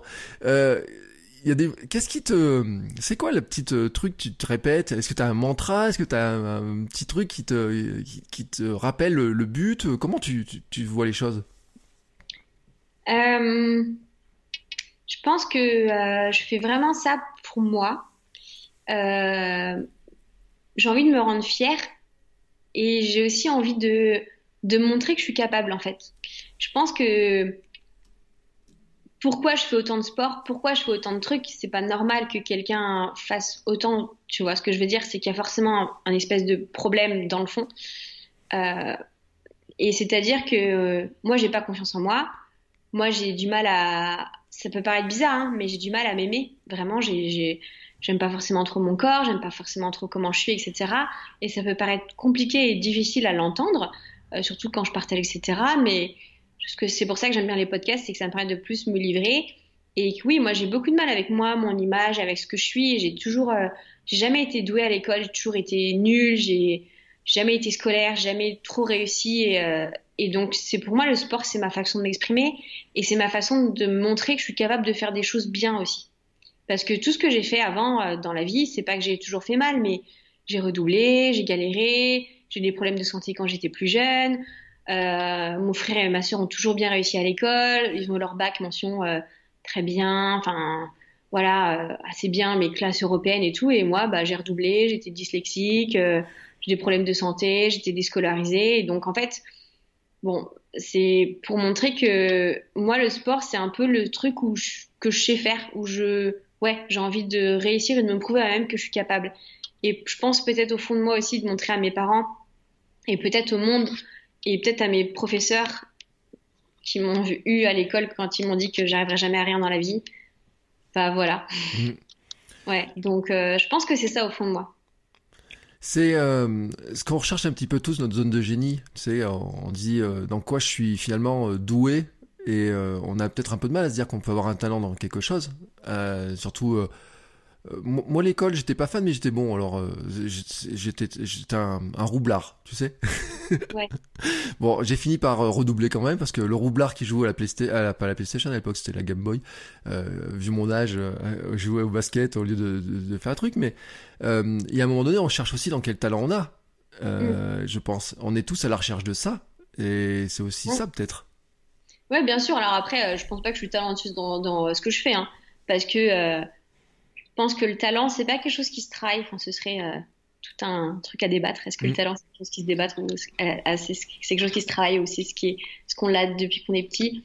Mais euh, parce que je suis pas née en étant sportive. Oui, j'ai toujours fait un petit peu de sport, mais j'ai toujours fait plus de sport que mon frère et ma sœur et peut-être que les gens. Et, et punaise, bah, je me suis battue, hein, franchement, euh, voilà. Donc, ouais, ouais, ouais. Mais je pense que j'essaye de, ouais, de développer ça en moi. Et peut-être, du coup, de, à chaque fois que j'arrive à faire un nouveau défi, un nouveau challenge, j'ai une case en plus de confiance en moi qui, tu vois, c'est comme si j'avais une, une, grande jauge à remplir. Mm. Et à chaque fois, je remplis un truc en plus. ok. Après, tu vas me dire, c'est contradictoire par rapport à ce que je disais tout à l'heure, de, ça sert à rien de faire toujours plus la, la, la surenchère, mais les choses différemment. Enfin, différemment, ouais. Oui, mais euh, j'ai lu un livre de Denis Tror, euh, je sais pas si tu vois qui c'est, c'est l'entraîneur euh, de foot, ancien entraîneur du PSG, qui parle de la boîte de confiance en fait, qu'il faut la remplir en fait cette boîte de confiance et que c'est elle te sert quand il y a un moment donné il y a des, des émotions, des, des, choses contradictoires et que tu as besoin de vider tout ce qui est négatif par ce truc que tu as dans ta boîte de confiance. Ouais, c'est ça, c'est ça, c'est exactement ça.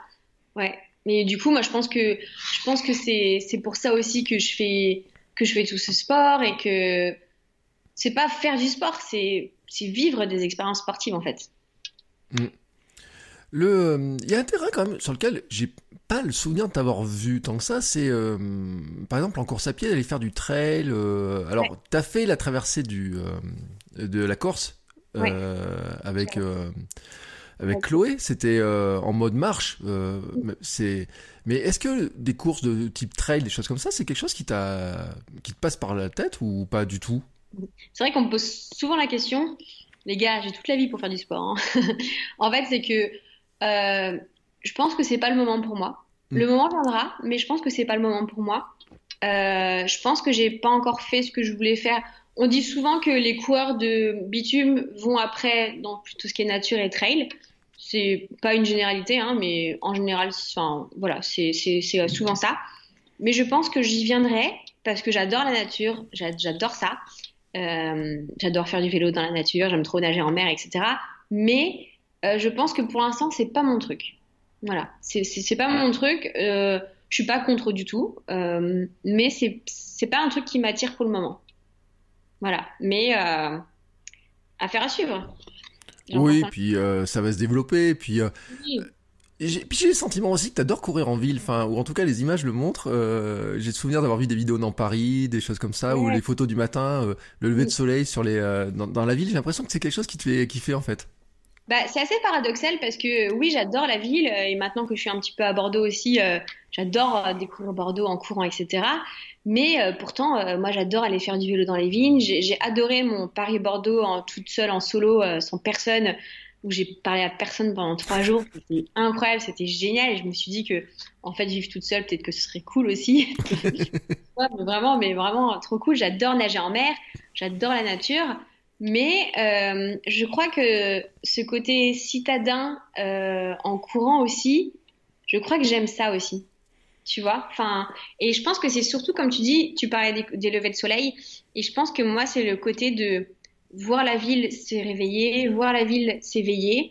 Moi, je suis plutôt du matin. Il y en a, mm. qui sont du soir. Moi, je suis plutôt du matin. Et, euh, et c'est vrai que oui, c'est quelque chose qui, est assez satisfaisant de commencer la journée, de me réveiller en courant. Euh, en ville, ouais, ouais, c'est ce que, c'est ce que j'aime. Ouais, ouais. Mm. Ouais. Moi, je dis euh, que je suis un réveilleur de soleil le matin. Alors surtout au ah. printemps, parce que cette saison-là, euh, réveiller le soleil, c'est un peu, euh, c'est trop tard pour mes horaires à moi.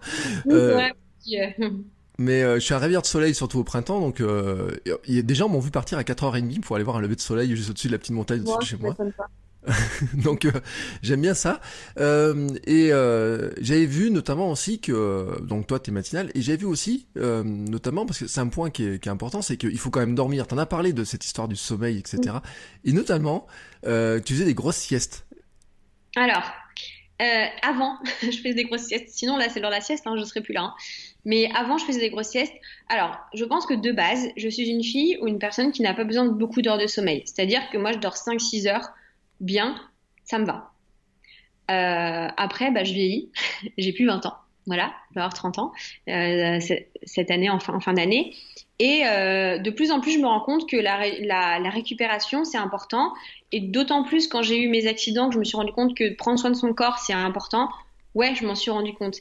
Et en fait, même si je mets pas de réveil, je me réveille tôt, mais parce que j'ai l'horloge interne aussi qui, qui voilà, mais petit à petit, euh, j'ai aussi appris à me réveiller un petit peu plus tard, à lâcher aussi un peu du lest et à, à souffler, à, à, plus récupérer. Après, il y a des limites. Hein. Moi, si je me réveille, ça, ça m'est jamais arrivé, mais de me réveiller à 9 heures, euh, après, je suis molle pour ma journée. Je sais pas si tu vois ce que je veux dire. J'ai mmh. du mal à. Voilà. Après, euh, moi, je suis une fille qui me couche pas non plus trop tard le soir. Moi, je pense que les heures de sommeil avant minuit comptent double pour tout le monde, mais principalement, enfin, moi, je le vois pour moi. Si je fais euh, euh minuit, 5 heures du matin, là, je vais, je vais un petit peu galérer. Enfin, voilà. Mais si je me couche à 22 heures, ou même 23 heures, bah ouais, l'heure, elle est importante quand même. Mais oui, je pense que hum, c'est important le sommeil quand même. Après, moi, j'ai la chance de m'endormir très vite. Ouais. Mm. Je, je, mets euh, trois minutes à m'endormir, même pas. Donc voilà. Mais je ne fais plus de sieste. C'est fini, ça, les siestes. Je travaille aussi, donc euh, ouais. Voilà. Ouais, c'est qu'il y a trop de choses à gérer dans la journée. Il y a un moment donné, ça passe plus. Ça. Ouais, ça, m'arrive de temps en temps encore. Hein. Je vais pas dire que j'en fais plus jamais, jamais, jamais. Mais avant, c'était tous les jours. Maintenant, euh, ouais, ça doit être 5-6 dans le mois. Ouais. Ah, mais j'en fais plus que toi, tu vois. Ouais. Non, mais. mais un peu plus tard maintenant aussi. Euh. Oui, mais moi j'attaque tous les matins à 5 heures. Euh, mais c'est vrai qu'il y a un petit moment, bah tu vois d'ailleurs, avant de te parler, j'ai fait ma petite sieste et tout pour me dire, ah, il faut que je sois en forme, etc. Parce que euh, il y a un autre truc d'ailleurs, tiens, qui m'a qui m'a alors je sais pas si ça m'a surpris ou pas mais tu parlais du coaching et moi je, c'est une question que je me t'ai posée c'est finalement tu es encore coach donc tu restes coach c'est quelque chose qui te tient à cœur de garder cette activité là oui, parce que pour moi, euh, donc j'ai passé mon diplôme de coach sportive. J'ai toujours voulu être coach sportive, et pour moi, euh, le sport c'est tellement important dans ma vie et pour mon bien-être et pour mon équilibre mental euh, que j'ai trop envie de le montrer aux gens et j'ai trop envie de le développer chez les gens. Moi, j'ai pas envie que les gens deviennent des sportifs de haut niveau. J'ai pas envie que les gens soient les meilleurs du monde. Je m'en fiche complètement. Mais je veux leur montrer que le sport, c'est pas pour perdre du poids, c'est pas pour, enfin, c'est pas pour avoir un corps machin. C'est que avec le sport, ils vont être en bonne santé, ils vont pouvoir porter leurs courses, ils vont pouvoir courir après un bus, ils n'auront pas de problème de dos quand ils seront à travailler derrière un bureau, ils vont être forts, ils vont être en bonne santé. Après, il y a l'aspect ceux qui veulent préparer des courses, que je prépare des fois à des marathons, que je prépare des fois à des Ironman, des choses comme ça. Mais pour moi, c'est hyper important de, encore une fois, de transmettre et de partager. On oriente toujours au même mot, le partage, euh, et de montrer ça aux gens. Et euh, moi, il n'y a rien de plus beau que quand quelqu'un, euh, moi, enfin, quand une fille vient me voir habillé tout en noir et qui se, qui se tient comme ça, qui, qui me regarde même pas dans les yeux pour me dire bonjour, et euh, quelques mois plus tard a perdu quelques kilos qu'elle avait en trop, et encore une fois, le poids pour moi c'est pas la priorité, sauf si c'est un, aspect médical, et qui met des, des vêtements euh, fluo, colorés, et qui arrive avec le sourire et qui me regarde dans les yeux, et bah le sport c'est aussi une, posture, c'est comme moi, c'est prendre confiance en moi, et bah les gens aussi, voilà, c'est se dire, ouais, en fait, j'ai confiance en moi. Voilà, c'est ça en fait. Et du coup, moi, j'ai toujours voulu euh, continuer ça et j'ai toujours voulu continuer euh, mon métier que j'ai commencé de base et je continuerai toujours à garder, des coachings, même si j'en fais moins avec mon activité aussi professionnelle sur les réseaux sociaux, etc. Mais pour moi, c'est important et j'en parle pas énormément et je me sers pas des réseaux sociaux pour avoir des coachings. Un petit peu forcément, mais euh, en général, les gens que j'ai, c'est du bouche à oreille et c'est des gens que j'ai depuis un moment parce que je veux pas, j'en veux pas énormément. Et, dire que je fais pas ça pour les sous, c'est faux parce que c'est quand même une rentrée d'argent. Mais euh, c'est pour montrer que moi, ça m'apporte beaucoup plus humainement que financièrement. Oui, j'ai envie de dire, ça, ça, garde aussi un contact. Euh, tu disais que tu avais aimé partir trois jours, euh, mais ça, ça, permet aussi de, de, croiser des gens un petit peu différemment aussi. De... Mmh. Et puis que les gens, ils me, ils me voient, même si je suis la même sur les réseaux et en vrai, ils me voient comme Marine, Marine la coach, pas Marine Leleu des réseaux sociaux. Et euh, mais c'est vrai que moi, ça m'aide aussi. Euh, bon, non, enfin, moi, j'adore. Enfin, vraiment, je, j'adore mes coachings. C'est pour ça que ce soir, on a que jusqu'à 18 h parce que après, euh, je coach. Voilà. Mm. Et euh, il me semble avoir vu, entendre. Euh, tu avais fait un podcast, tu avais parlé un petit peu de ce parcours pour devenir coach, hein, qui, est un, qui est un parcours qui est extrêmement exigeant. En, fait, on se rend peut-être pas compte comme ça, mais c'est euh, c'est des c'est comme un deux ans, trois ans, c'est ils sont très durs. Moi, j'ai fait sur deux ans. Ouais. En fait, alors on n'est pas obligé d'avoir son bac. Moi, j'ai malgré mes mes lacunes, j'ai eu mon bac, je ne sais pas comment. Mention rattrapage. Voilà. Euh, et du coup, euh, après, donc j'ai fait une préformation et donc après j'ai fait la formation, donc en, alternance. Et donc il y a des tests physiques, il y a des tests, euh, on va dire écrits. Donc il y a la biomécanique, il y a de tout ce qui est des sciences humaines par rapport au sport. Il y a bah, bien sûr les tests physiques, la science, enfin il y a vraiment tout et c'est passionnant. Et pour en revenir un petit peu à mon parcours scolaire qui a été assez chaotique, c'est-à-dire que bah, moi j'ai toujours été nulle à l'école, j'ai toujours eu des, mauvaises notes, sauf quand je suis rentrée en formation de coach sportive, tellement j'étais passionnée et tellement j'aimais ce que, je faisais, c'est que je suis sortie majeure de ma promo et j'étais la première de ma classe. Alors que moi, je comprenais pas, ça m'était jamais arrivé de ma vie d'avoir des 20, des 18. Je comprenais pas ce qui se passait, mais c'est juste qu'en fait, j'aimais trop ça. Alors que pourtant, c'était scolaire, mais apprendre euh, les muscles du corps humain, apprendre comment faire euh, une, euh, une préparation pour quelque chose, comment gérer un public handicapé, un public pour le sport, pour moi, c'est passionnant. voilà. Ouais. Le, comment tu dirais finalement, si t'avais, alors je sais pas si c'est faisable de pas, mais quand on parle du corps comme ça, son fonctionnement, euh, comment tu, tu pourrais dire que est-ce qu'il y a un équilibre à trouver? Comment on le trouve? Alors, tu as parlé un petit peu de la récupération, de l'alimentation, de mouvement. Moi, ça me va bien parce que j'ai une formule qui s'appelle SAM. Tu sais, c'est sommeil, alimentation, mouvement. Donc, c'est ma, petite formule à moi. Mais euh, comment tu arrives à quelqu'un qui, qui qui a pas conscience en fait de tout ça et qui se dit mais j'arrive comment par Qu'est-ce que je passe en premier? Est-ce que euh, faut d'abord que je fasse un peu de sport? Est-ce que je mange mieux? Est-ce que qu'est-ce que je comment je m'y prends un petit peu Tu vois, quand t'as quelqu'un qui vient te voir et il dit euh, j'aimerais bien retrouver un peu d'énergie, mais j'arrive pas à le faire. Alors déjà, je pense que quand, quand, les gens viennent comme ça, ils sont des fois ils sont pleins de volonté, ils ont trop envie de faire mm. plein de choses, et je leur dis ok, choisis un domaine, soit l'alimentation, soit le sommeil, soit le sport. Peut-être faire un petit peu de un petit peu de tout aussi. Voilà, il faut pas non plus tout changer parce que des habitudes, l'être humain n'aime pas le changement, hein, c'est sûr. Donc il faut aller petit à petit. Il faut pas non plus trop le choquer.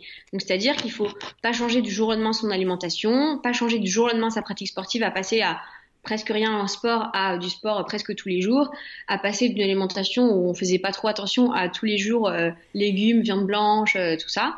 Voilà. Et le sommeil, se dire euh, je dors presque pas, j'essaie de voilà. Je pense qu'il faut y aller petit à petit. Peut-être il faut faire Enfin, ça dépend des gens. Si c'est quelqu'un qui travaille comme un ouf, peut-être qu'il n'aura pas forcément euh, le point de vue sommeil. Peut-être que c'est pas, ça va pas être sa priorité. Alors, je dis pas que mmh. c'est la moins importante, hein. très, très, très, très loin de là. Mais est-ce qu'il peut le week-end préparer un peu ses plats à l'avance, essayer de voir un petit peu ce qu'il peut faire sur l'alimentation, euh, dire à, à, à, ses potes bon bah écoutez pendant un ou deux mois je vais je vais éviter les restaurants ou de boire une bière ou un machin. Enfin encore une fois, hein, faut pas non plus que ce soit strict ou pas, mais mais je veux dire voilà ou se dire ok bah, je me dis tous les lundis et tous les mercredis, je me fais une séance de sport. Voilà, c'est y aller en fait, je pense, petit à petit. Ne pas se fixer des objectifs trop hauts. Encore une fois, ce qui est compliqué, maintenant on a les réseaux sociaux, surtout en confinement, on, est beaucoup à scroller son téléphone, à regarder ça, on se compare beaucoup, on regarde que les gens qui partagent que leur réussite, que des trucs trop cool. Voilà, donc attention encore une fois à ça, et je ne suis pas la meilleure placée pour en parler, voilà. Mais euh, fixer ses propres objectifs. Ok, peut-être que vous voyez votre voisin faire du sport tous les jours, peut-être que vous voyez un mec que vous suivez sur les réseaux sociaux faire du sport tous les jours, moi peut-être la première, mais non. Ok, vous passez de rien à lundi, mercredi sport, très bien, ça pendant deux trois semaines. Ok, je rajoute un jour.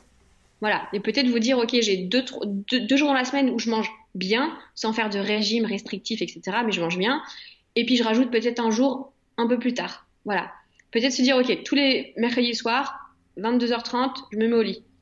Voilà. Après, euh, voilà. Je pense que c'est y aller petit à petit, ne pas brûler les étapes et ne pas se dire euh, je vais tout changer du jour au lendemain. Moi, la première, hein, des fois, euh, c'est, enfin, c'est compliqué. Hein. donc voilà. T'es connu pour manger des noix de cajou. T'en, manges toujours autant? Non. Non, parce que c'est pas, c'est pas, c'est pas, bah déjà c'est, c'est cher, et surtout qu'en plus, bah, c'est super bon, oui, parce que je mange des noix de cajou euh, sans sel et, sans huile. Euh, mais euh, il y a une différence entre en manger 200 grammes par jour et une petite poignée. Voilà, pas non plus abuser. Surtout qu'en ce moment, j'ai une moins grosse dépense physique. J'ai pris un peu de poids récemment, c'est pas grave, hein, je le repère après. je fais, aussi un petit peu gaffe à ça. donc oui, je mange toujours des noix de cajou, mais moins qu'avant. Et avant, c'est avant, je faisais des cours collectifs, j'avais une dépense énergétique incroyable, donc je pouvais, entre guillemets, me le permettre, même si tout, toute chose dans l'excès n'est pas bonne. Mm. C'est-à-dire que, ok, bah, euh, c'était pas pour autant que je prenais du poids, etc., mais c'est pas bon de manger trop, trop d'un aliment. Mm. Alors, il y a un, truc quand même qui est, euh, qui m'avait, euh, enfin, sur le coup, j'avais jamais réfléchi à ça, tu vois, sur la logique, on dit la discipline, etc. On parle souvent de sport, pour, de perte de poids avec le sport, mais sur euh, l'enduroman, euh, il y avait eu un autre truc, c'est que tu avais dû prendre du poids par rapport à la traversée de la Manche. C'est quelque chose dont, là aussi, c'est une discipline, euh, on va dire presque inversée finalement, mais de se contraindre finalement à, à, à manger plus que d'habitude ou manger des choses différemment, non? Surtout que, oui, et effectivement, surtout qu'en plus, euh, je vous lance à tous le défi de prendre du poids. Quand vous courez des 50 km, que vous nagez des 20 km, que vous faites du vélo, que vous vous entraînez, mais comme un barjot énormément, vous avez une dépense calorique proche de 4000 ou 5000 calories euh, presque tous les jours. J'exagère, hein, mais en gros, c'est ça. C'est que c'est compliqué, mais c'était un challenge. Et encore une fois, on en revient au même. Le corps humain, finesse, c'est mm. trop intéressant et c'est passionnant en fait c'est passionnant de voir comment le corps humain s'adapte, comment le corps humain comprend les choses, comment le corps humain euh, évolue. Et c'est vrai que oui, du coup, bah, j'avais le but, c'était pas de manger des, des, des, des, fast-food, de manger des bonbons, de manger des, n'importe quoi.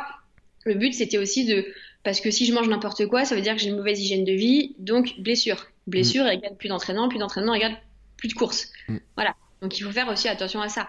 Donc c'est là que c'était assez compliqué, surtout qu'en plus, euh, pour ceux qui me connaissent peut-être un peu plus intimement, moi j'ai des soucis alimentaires plus jeunes, et du coup c'était pas facile de voir mon corps, j'ai pris 12 kilos.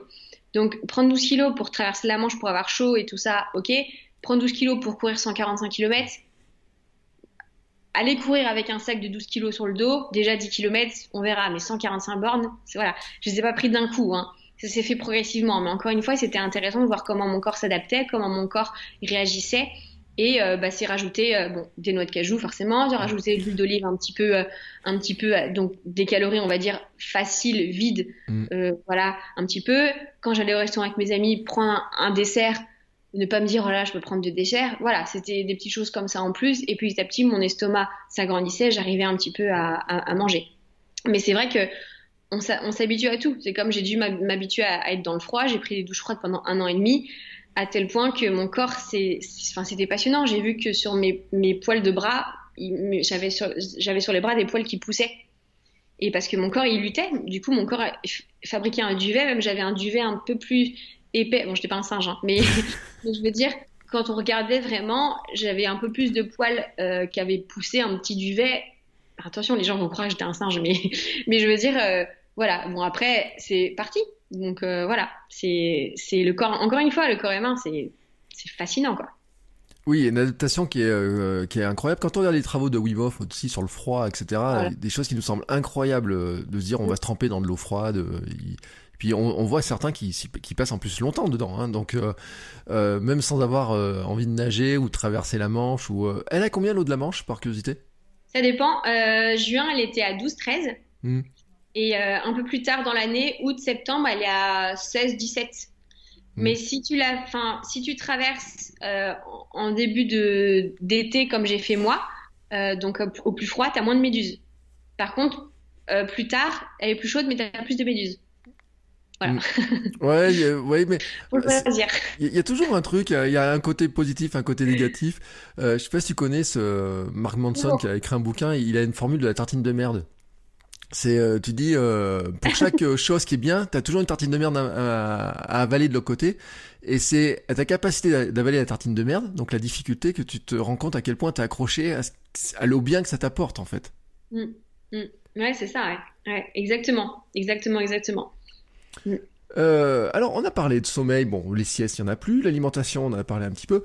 Euh, je t'ai vu aussi, tu fais du stretching, yoga, des choses comme ça. Euh, c'est, tu penses c'est essentiel ou finalement c'est, c'est toi, t'en as besoin, mais tu dis pas tout le monde? Encore une fois, moi, tout ce que je fais dans ma pratique sportive, maintenant, je pense bien connaître mon corps. C'est-à-dire que, à part mes accidents, je me suis jamais blessée de ma vie. Jamais eu d'entorse, jamais eu de délongation, jamais eu de claquage, jamais. C'est-à-dire que les gens disent toujours, elle, elle en fait trop, elle en fait trop, elle se baisser. Les, euh, gars, euh, à part me faire percuter par un camion, je me suis jamais blessée, quoi. Voilà. Donc du coup, euh, je pense que je connais bien mon corps. C'est-à-dire que je sens qu'il a besoin de s'étirer, je l'étire. Je sens qu'il a besoin de faire un entraînement. Enfin, il peut faire un entraînement de, de malade, me buter la tronche, je le fais. Je sens que mes jambes sont fatiguées, je veux plus m'entraîner le, haut du corps, je le sais, je le fais. C'est-à-dire que ces dernières années, j'ai la sensation que mon corps avait plus besoin de plus souffler, s'étirer, comme je disais, dormir un peu plus aussi. Mmh. M'écoute aussi beaucoup. J'apprends aussi à l'écouter. Et du coup, c'est vrai que, alors, je fais pas du, du euh, yoga. Du, du euh, yoga, c'est vraiment une autre pratique. C'est pas mon truc, et peut-être que ça le deviendra plus tard, mais c'est pas mon truc. Moi, c'est plutôt de la mobilité, des étirements, euh, de relâchement, et surtout aussi faire ressentir, faire travailler mon corps aussi un petit peu différemment, et lui faire du bien en fait au final. Voilà. Mais c'est vrai que c'est pas facile à ressentir, et je pense qu'avec mes, mes, pratiques, euh, mes, pratiques diverses, et c'est vrai que Maintenant, j'arrive à faire la différence et c'est pas facile hein, à faire la différence entre j'ai la flemme, j'ai pas envie de m'entraîner et là mon corps est vraiment fatigué. Même si avoir la flemme et pas s'entraîner, ça arrive, hein, euh, ça m'arrive. Mais être honnête avec soi-même et se dire non, la marine, euh, là, c'est moyen. Attends, attends, attends, je mets le bouton pause, je reviens en arrière. Tu dis, ça arrive d'avoir la flemme? Ah bah moi, ça m'arrive, hein. Oui. Ah oui. Ah bien sûr, bien sûr que ça m'arrive d'avoir la flemme de pas avoir envie de m'entraîner. Parce que je suis fatiguée. Mais c'est juste que mon corps pourrait, mais euh, je suis fatiguée, peut-être aussi moralement, mentalement, charge nerveuse, tout ça, parce que bah, j'ai une vie perso aussi à côté, et des fois, bah, j'ai pas envie, quoi. Et au contraire, des fois, j'ai, enfin, des fois, j'ai trop envie de m'entraîner, j'ai besoin de m'entraîner, de me dépenser, mais je sais que mon corps est un peu fatigué, donc du coup, j'essaie de, pardon, de me dire, ok, Marine, mets-toi sur un vélo, au moins euh, en salle, au moins tu peux, tu peux pas te faire mal, tu vois ce que je veux dire mm voilà, j'essaie toujours de faire attention à ça. Et euh, bah, je pense que ça m'a plutôt bien réussi. Hein. toute seule, je me suis jamais blessée. Voilà. Oui, alors que moi, je peux pas en dire autant. Euh... mais c'est pas facile aussi. Hein. Non, mais c'est vrai. Puis en fait, c'est aussi comme ça qu'on apprend. Hein. Euh, moi, ma périostite pendant ma préparation marathon, euh, j'ai appris énormément de choses sur ma, sur déjà la manière dont je courais. Ouais. Mais déjà, mais oui, bien sûr. En fait, t'apprends et heureusement, heureusement que t'apprends. Et moi, j'ai appris beaucoup de choses dans plein de trucs. Avant, moi, pour te dire, du fractionné, j'en faisais jamais. Pour moi, le fractionné, c'était nul, blablabla. Et excuse-moi, pour progresser, faut quand même faire un petit peu de fractionné, tu vois. Bon, même si moi, en course pied, j'en ai jamais fait de ma vie. Mais j'en ai fait à vélo, par exemple, tu vois. En salle. Donc, bon, bref, voilà. Mais je suis d'accord avec toi que, de toute façon, t'apprends. Enfin, pour moi, la, meilleure école, c'est l'école de, de la vie. Hein, donc, euh, bon, voilà. Mm. Bon, puis en plus je dis ça, mais j'ai mal au genou depuis 15 jours, donc euh, c'est. Euh, mais euh, tu vois, franchement, je pense ça vient d'un surentraînement, tu sais, où et c'est pas faire des grandes distances, parce que c'est ça que les gens comprennent pas aussi quand tu disais, c'est dépend, c'est relatif à notre niveau, c'est une, il y a une théorie de la relativité dans cette histoire-là. C'est-à-dire que moi faire un jour 15 bandes, c'était peut-être 15 bandes de trop. Alors que pourtant ces 15 bandes elles représentent rien dans une prépa marathon, mais que, finalement euh, c'est peut-être les 15 bandes de trop qui euh, sur le corps faisaient que bah ça passait pas quoi. Et peut-être que ça va être juste 5 km. Franchement, c'est vrai. Hein. Mmh. Euh, c'est peut-être ces 5 km en trop. Hein. Mmh. Donc ouais. Et après le confinement, je viens de te dire un truc, c'est que ça a été 200 mètres en trop un jour. mais ça m'étonne pas du tout. Je, je connais beaucoup de personnes qui se sont blessées après le confinement parce que et encore une fois, c'est pas facile parce que ils peuvent pas savoir. Ils, peuvent recourir, ils retournent, ils, pensent qu'ils ont le même niveau qu'avant. Et, encore une fois, euh, c'est pas facile de quand on n'est pas coach et quand on sait pas trop, euh, quand on se connaît pas beaucoup, c'est pas facile de de, jauger et de savoir. Mais oui, ouais. Euh, il y avait un, aspect qui, euh, tu vois, alors on parlait des défis, des drôles d'idées, des trucs comme ça. La traite euh, cet événement-là, alors je me suis, quand j'ai vu ça la première fois, je me suis dit mais comment cette idée-là peut sortir déjà? Parce qu'il il va falloir que t'expliques aux gens qui l'ont pas vu comment cette idée-là peut sortir? Et, euh, et, voilà. Enfin, il, me faut l'histoire du truc parce que c'est quand même, euh, je trouve c'est c'est génial mais c'est c'est extraordinaire quand même. Alors la Tratopa, il faut savoir que je vais parler au nom de trois personnes parce mm. que enfin, c'est pas que moi, c'est Chloé, Sabine et moi. Donc on est trois copines trois copines qui, euh, même pour, pour, pour, vous dire, c'est Sabine et Chloé. Moi, j'étais en, rééducation. Sabine et Chloé prenaient un café un jour et ont eu, ont eu cette idée, enfin, ont eu l'idée de créer une course en France, m'en ont parlé et toutes les trois, on a mis le truc en place. Donc, pourquoi la Tratopa? Ça veut dire traverse ton pays, Tratopa. Voilà. Donc, en fait, c'est une course qui relie Lille à Montpellier. Donc, c'est un peu complexe à, à expliquer. Écoutez bien. faites pause. donc, c'est-à-dire que, donc, nous, ce qu'on a fait, pas la tratopa, mais nous, ce qu'on a fait, c'est 7 jours, 7 sports, 7 étapes.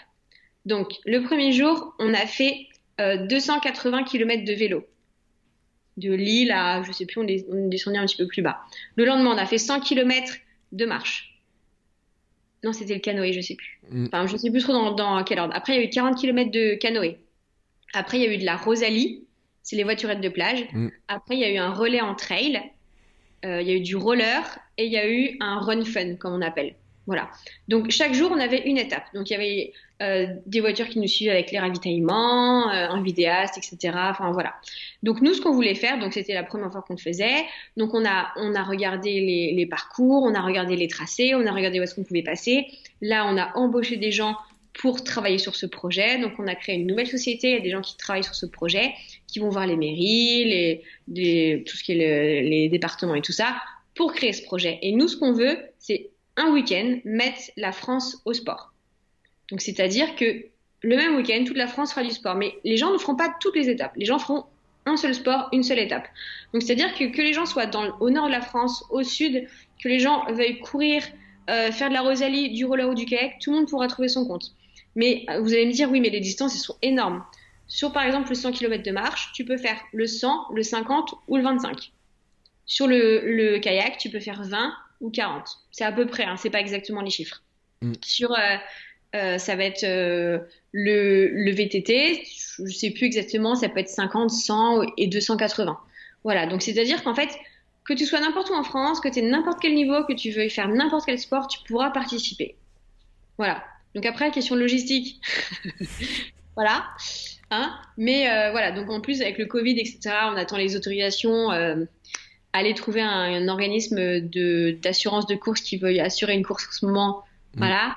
Euh, aller expliquer aussi ce système de course à des mairies. euh, et en plus, on place dans les petits villages. On découvre la France, on passe dans des endroits, mais magnifiques. Des petits patelins. Des... Moi, franchement, j'ai redécouvert la France. Et franchement, la France, je peux vous dire que c'est un magnifique pays. Vraiment, vraiment, vraiment. Et je m'en veux de ne pas l'avoir découvert, avant. Et franchement, punaise. Ouais, vraiment. Donc voilà, un peu la pas. Mais euh, là où j'avais halluciné, moi, c'était le parcours en Rosalie. Vous aviez choisi un endroit. Enfin, en fait, vous êtes passé en Auvergne. Et, euh, enfin, quelle idée de venir faire de la Rosalie dans le coin, quoi. Mais parce qu'en fait, sur les différents parcours, c'était ça le. C'est pas qu'on n'avait pas le choix, mais on pouvait pas commencer avec la Rosalie par rapport au. Parce qu'il faut que ce soit praticable, Mm. faire affréter une Rosalie, enfin voilà, c'est tout un truc comme ça.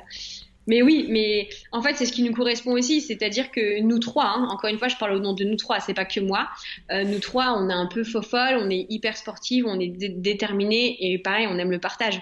Donc euh, ouais, c'est ça, c'est ça. Donc, si euh, les- alors, l'idée, ça serait qu'une édition 2021 qui pourrait se faire ou comment ça Ouais, ouais, alors pareil, on est en train de travailler sur ça. C'est toujours hyper compliqué. Là, on ne sait pas euh, les prochains jours en plus ce qui va se passer. On ne sait pas du tout où est-ce qu'on va, mais comme tout le monde, hein, comme toute course, hein, Mm. on ne sait pas du tout ce qui va se passer. Donc oui, le but, c'est qu'il y ait première édition 2021. Et j'espère que vous serez au rendez-vous. Voilà. Oui, mais non, parce que c'est un... Alors, l'idée de départ, là, la première fois que vous l'avez fait, j'ai trouvé ça juste euh, extra- ex- enfin, drôle, extraordinaire quand même. C'est- Il y avait des... Alors, ouais, ouais. Ouais, cet enchaînement était dingue. Et puis après, quand j'ai regardé le site tout à l'heure, j'ai dit tiens, le projet euh, en lui-même est, euh, il est beaucoup plus complet que ce que j'avais vu à l'époque, euh, qui paraissait être un défi plutôt amusant au départ et qui finalement, on va dire, ça a l'air. euh, alors, je sais pas si c'est un, je sais pas comment le présenter, mais c'est un projet qui est quand même beaucoup plus ambitieux quand tu dis euh, on veut mettre la France au sport, etc. C'est, euh, c'est une vraie ambition, quoi. Ouais, ouais, vraiment. Et du coup, le but, c'est de, traverser- de tracer un trait droit de Lille, de Lille à, à Montpellier. En gros, c'est on arrive à, exactement à Palavas-les-Flots. Mais ouais. Alors moi, j'ai pas d'excuse pour pas participer parce qu'en plus, la votre ligne droite, elle passe pile chez moi. hein. Alors là. euh, Et ah, trop bien. Euh, je vais garder ton contact pour faire un ravito chez toi. On cherche des ravitos. Alors, euh, moi, je suis en haut d'une petite montée, donc il faudra supporter de faire la petite montée, mais euh, écoute, avec un grand plaisir, euh, je t'inviterai dans dans la caverne du hamster, tu vois, il y a tout, etc. C'est vrai qu'à grand plaisir. Euh, le, on parle de défis comme ça, des choses comme ça, mais alors c'est vrai que cette année 2021 euh, et enfin 2020 et 2021 sont des années qui sont très particulières. Un jour, on s'est fait une réflexion avec ma femme, on s'est dit quand même, dans son appartement pendant le confinement, ça n'a pas dû être simple euh, à gérer cette histoire-là. même si maintenant, alors tu dis que après tu as eu les salles de sport, que toi en ce moment tu peux y avoir un, accès. Comment tu as géré cette, cette période-là en fait? Qu'il faut savoir, donc c'est bien que je sois sur podcast pour en parler. C'est pas des choses que je parle trop vraiment sur les réseaux sociaux, mais moi, mon année 2020 a été compliquée aussi d'un point de vue personnel, d'un mmh. point de vue sentimental j'ai vécu quelque chose de pas facile, euh, comme tout le monde, hein, des ruptures et j'ai eu, c'était très très compliqué pour moi. Euh, et c'est pas encore simple maintenant. Du coup, euh, j'ai dû faire, euh, enfin, tout le monde vit ça dans, dans, dans, dans, sa vie, mais je souhaite à personne de vivre ça. Et vraiment, ça n'a pas été facile entre les deux confinements et, avec ça, punaise, j'ai vraiment ramassé mon année, quoi. Et, et bah, il faut trouver des défis, il faut trouver des trucs à faire, et il faut trouver des choses à partager parce que ça m'aide aussi. Les réseaux sociaux, je me suis jamais forcée, j'ai jamais menti, jamais. Mais des fois, de bouger, de me dire, allez Marine, fais un truc, ça m'aidait aussi à aller mieux aussi. Et c'est vrai que, bah, non, ça n'a pas été simple, mais tu trouves la motivation dans ton salon, tu t'inspires des gens, t'appelles des copains, des copines, t'essayes un minimum. Et, et des fois, mon inspiration, c'était moi, et de me dire, en fait, Marine, elle est où la marine euh, qui a traversé la Manche? Elle est où la marine qui a couru des kilomètres? Elle est où cette marine-là? Tu l'as en toi, elle est au fond de toi. Tu vois, tu l'as déjà mhm. connue. Et qu'est-ce qu'elle dirait la marine d'avant à la marine de maintenant? Bouge-toi, quoi, tu vois. Et c'est pas simple, hein, c'est pas simple parce que euh, parce que punaise, des fois la vie c'est dur, quoi. Et euh, même pour moi. Hein. Et bah il faut faire et ça arrive de pleurer, ça arrive de déprimer, ça arrive de ça m'est arrivé de faire une semaine sans sport, même deux semaines sans sport, de pas faire gaffe à ce que je mangeais, de d'être triste, ça arrive. Mais je pense que des phases basses nous font monter haut, voire plus haut. Et le temps, ça finit par passer.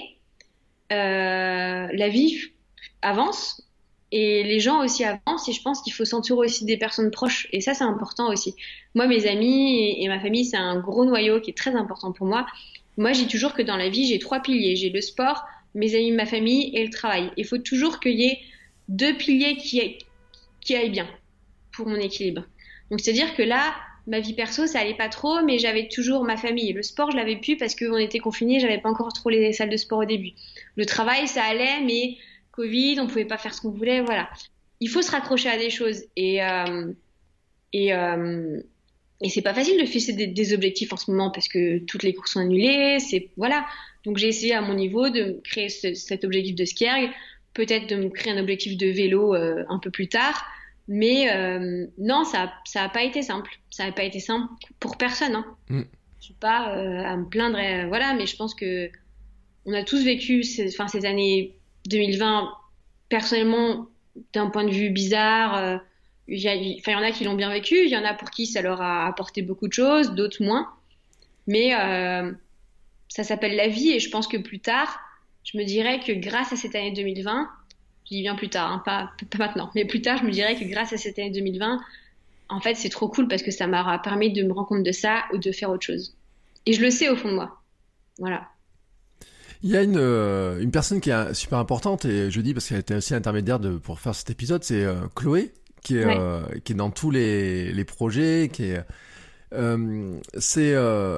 alors autant toi t'es extrêmement visible, autant elle c'est un peu la femme invisible, j'ai envie de dire. vous avez monté ensemble vos pro les sociétés, enfin vous êtes plus qu'amis, vous êtes comment tu enfin comment, tu, pourrais qualifier cette relation en fait et comment vous arrivez à, monter tous ces projets-là? Euh, Quel point vous connaissez finalement dans cette histoire?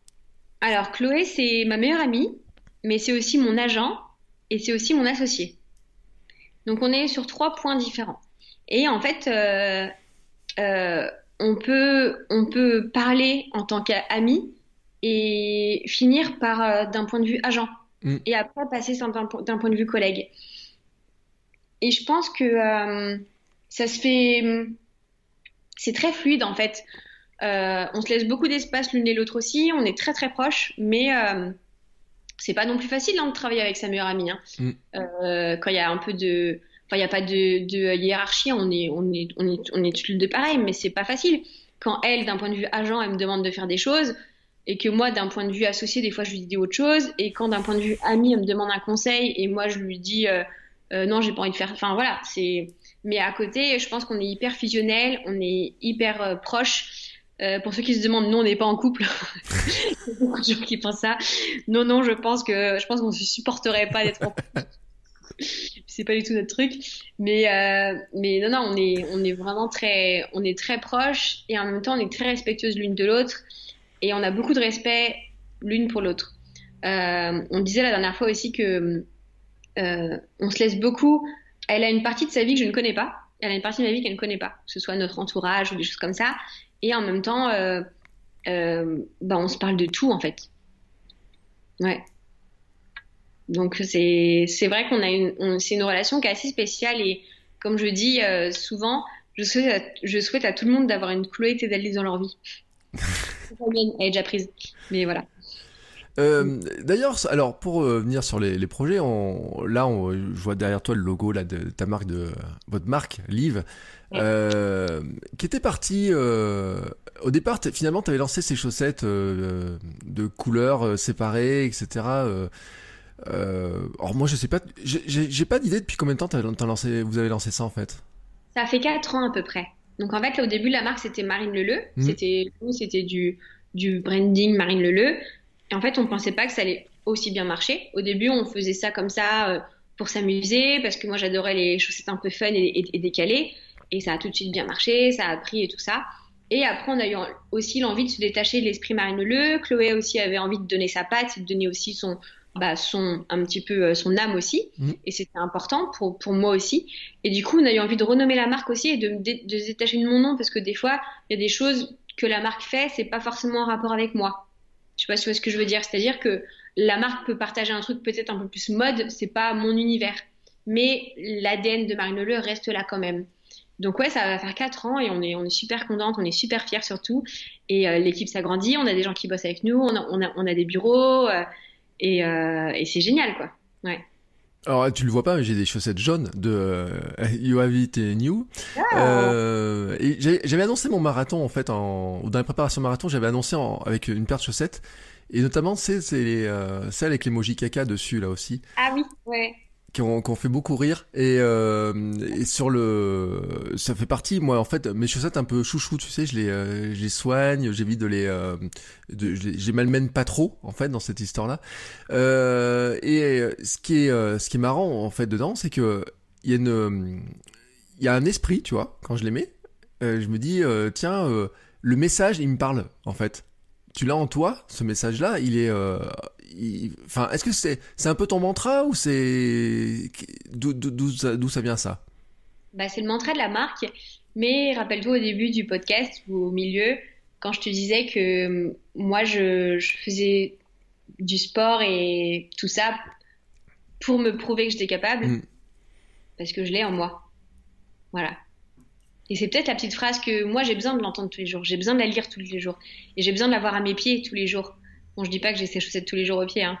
mais euh, mais je, en fait, je trouve que c'est hyper euh, parlant et c'est hyper important de voir que euh, en fait, quelqu'un peut avoir des parce que le l'écriture sur les chaussettes, les gens la voient pas forcément, mm. mais quelqu'un qui qui a pas trop confiance en lui, sait qu'il a des chaussettes avec marqué "tu l'as en toi" et donc il le sait, tu vois. Et pour moi, c'était important. Enfin, pour nous, c'était important surtout. Ouais, ça fait partie, oui, d'un message euh, que je trouve aussi que tu transmets beaucoup euh, dans ce que tu fais finalement dans tes vidéos, dans, dans, tout ça.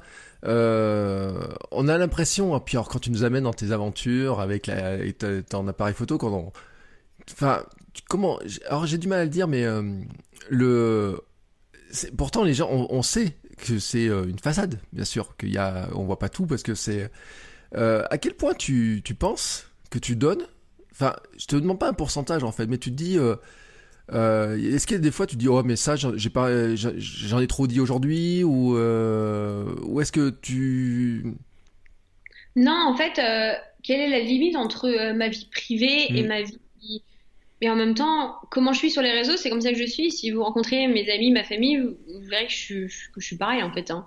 voire même plus folle et euh, un peu plus dingue.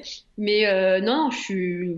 Enfin, c'est compliqué. Et après, euh, je vais pas. En fait, c'est compliqué de pas non plus raconter sa vie, tu vois. Enfin, après, on, on rigole toujours en disant ah ouais, alors euh, les Instagrammeurs, c'est ceux qui mangent ce qu'ils mangent à midi. Euh, ils ont fait ça, ils ont fait une sieste, et puis après, euh, ils ont été faire ça. Elle a pris le métro. En fait, je raconte ma vie, tu vois. Mm. Il y a des gens, ils me disent, je reçois tes messages tous les jours de non mais pourquoi tu partages ça, meuf, on en a rien à foutre. Ouais, mais bah t'as des gens, ils, ils aiment bien. Donc moi, je mets pas. Je pense que je la mets inconsciemment la limite, mais je mets pas tellement de limite en fait. Enfin, après, euh, c'est vrai que je fais quand même attention parce que plus tu as d'abonnés, plus tu fais critiquer. C'est-à-dire que euh, si je, bois, par exemple, euh, je sais pas, la dernière fois, je buvais de, de la ceinture, je me suis fait allumer parce que je buvais dans une bouteille en plastique. Et je ah. comprends. Mm. Vraiment, je me suis fait mais allumer parce que c'est pas bien pour la planète et je le sais mais je fais mes petits efforts et, et je suis pas parfaite, hein, les gars. Hein. Euh, ok, j'ai une marque euh, Made in France, mais ça m'arrive euh, d'aller acheter des t-shirts chez, H&M. Hein. Voilà. Enfin, je suis pas parfaite, les gars, tu vois. Et, des fois, c'est compliqué de se prendre des, trucs comme ça dans la tronche et du coup, bah, tu te dis, bah ouais, en fait, je vais pas partager ça parce que je vais me prendre un, je vais me prendre un truc, quoi, tu vois. Donc, moi, je suis authentique, je suis vraie et, je pense que, en fait, je mentirais, je mens jamais mais je dis pas forcément tout. Mais je le cache pas en fait. Mm. Tu vois, je le, je, le, je le cache pas. Des fois, je fais juste attention en me disant non, bah, je, vais, je vais enlever ça parce que ça va encore faire des. comme ça. Et j'ai, j'ai pas l'énergie pour recevoir ça. J'ai mm. pas l'énergie pour lutter, tu vois. Mais. Euh, donc, pour revenir à ta question, je mets pas trop de limites, mais euh, je pense que ça se fait automatiquement. De l'autre côté, c'est vachement injuste l'histoire de la ceinture, euh, te reprocher ah, de boire de la. Non, mais, mais si tu savais, oh là là, et encore, ça c'est un mini exemple, hein. tu savais. Alors, je vais donner un, autre exemple, et là, franchement, je ne suis pas très fière. Ça, franchement, là, là, je comprends. Les gens qui disent, parce qu'une fois, j'étais, donc, je travaille avec euh, Gymshark, et Gymshark, ils organisaient un shoot pour la nouvelle collection running. Donc, j'étais, donc, Gymshark, c'est une marque mondiale. Donc, moi, ils voulaient que moi, Marine Le, qui représente la France, fasse un shoot pour la nouvelle campagne des vêtements de run. Donc, elle allait être mm. sur tous les sites du monde entier, quoi. Et donc, c'était un shoot à New York et c'était l'aller-retour en 24 heures. Donc moi, j'ai, moi, enfin, moi, j'ai su aller, c'est mon sponsor, euh, il, me rémunère, il donne des sous pour, pour notre marque, etc. J'y suis allée. Et je me suis fait incendier parce que j'avais pris l'avion pour faire 24 heures, parce que c'était pas bien pour la planète. Et je le comprends tout à fait. C'est le genre de truc, j'aurais pas dû le partager, en fait. Et je le, je le sais. Quand on me dit, oui, Marine, t'as une marque Made in France, et regarde ce que tu fais. Oui, je suis d'accord, mais la personne qui critique ça on lui dit tu vas à New York pendant 24 heures faire un shoot, tu refuses ou pas? Enfin, tu as du financier derrière. Tu vois ce que je veux dire? Et oui, je le comprends. Et oui, c'est pas intelligent. Oui, je sais. Mais des fois, euh, enfin, tu vois, c'est plein de choses comme ça. Tu vois? Mm. Mais c'est pour tout. tout. Toute ma vie entière, c'est ça. Et euh, mais après, euh, c'est peut-être un peu pareil aussi sur, sur la viande. De pas trop partager que je moi je suis, suis pas végétarien mais je vais pas non plus euh, manger que de la viande rouge pas du tout tu vois mais du coup je fais attention enfin tu vois c'est plein de choses comme ça donc je fais aussi attention mais je me bride pas non plus Oui, le problème c'est que les gens ils auraient un petit peu envie de te placer dans une case que, telle qu'eux ils l'imaginent en fait. Ils aimeraient bien te dire que, à tu sois une sportive végétarienne par exemple. Ouais, c'est ça, ouais. Mm. Ah non, c'est tout à fait ça. Donc du coup, bah, voilà, c'est. Voilà. mais bon, après, comme les gens qui disent, non, mais du coup, Marine, euh, tu travailles pas, tu fais du sport toute la journée. En fait, c'est pas très intéressant de faire des stories où je suis derrière mon ordinateur pendant 4 heures. Enfin, tu vois, tu vois, c'est ça, c'est compliqué entre ce que tu partages, ce que tu partages pas. Et comme les gens ont l'impression que je m'entraîne tout le temps, tous les jours, mais les jours où je m'entraîne pas, je le partage pas, mais les gens ont pas vu, je me suis pas entraînée. Du coup, ils ont l'impression que je m'entraîne tous les jours. Je vais pas dire aujourd'hui, euh, je me suis levée à 9 heures, j'ai fait une sieste, j'ai rien foutu, j'ai mangé des chocolats. Enfin, voilà. Oui, puis même dans ce cas-là, je pense que tu aurais quelqu'un qui te dirait Bah attends, t'as mangé du chocolat? Non, mais attends, t'exagères. Merci. Bienvenue dans ma vie. non, parce que je, te dis ça parce qu'un jour j'ai écouté un podcast de quelqu'un qui, euh, qui disait non, mais jamais de meal, etc. Si tu veux prendre du muscle, être fort, tu n'as pas de meal, etc. Et ce jour-là, j'ai arrêté de le suivre. pour tout te dire, ça fait partie des. Non, mais après, chacun fait ce qu'il veut. Et en fait, moi, je critique personne. Et moi, j'ai pas d'ennemis dans la vie, même sur les réseaux sociaux. Je, suis hyper tolérante, je respecte et surtout j'essaie de comprendre et je suis hyper ouverte d'esprit. Moi, y a, franchement, je suis hyper ouverte d'esprit et j'adore discuter, j'adore le dialogue comme j'adore le partage.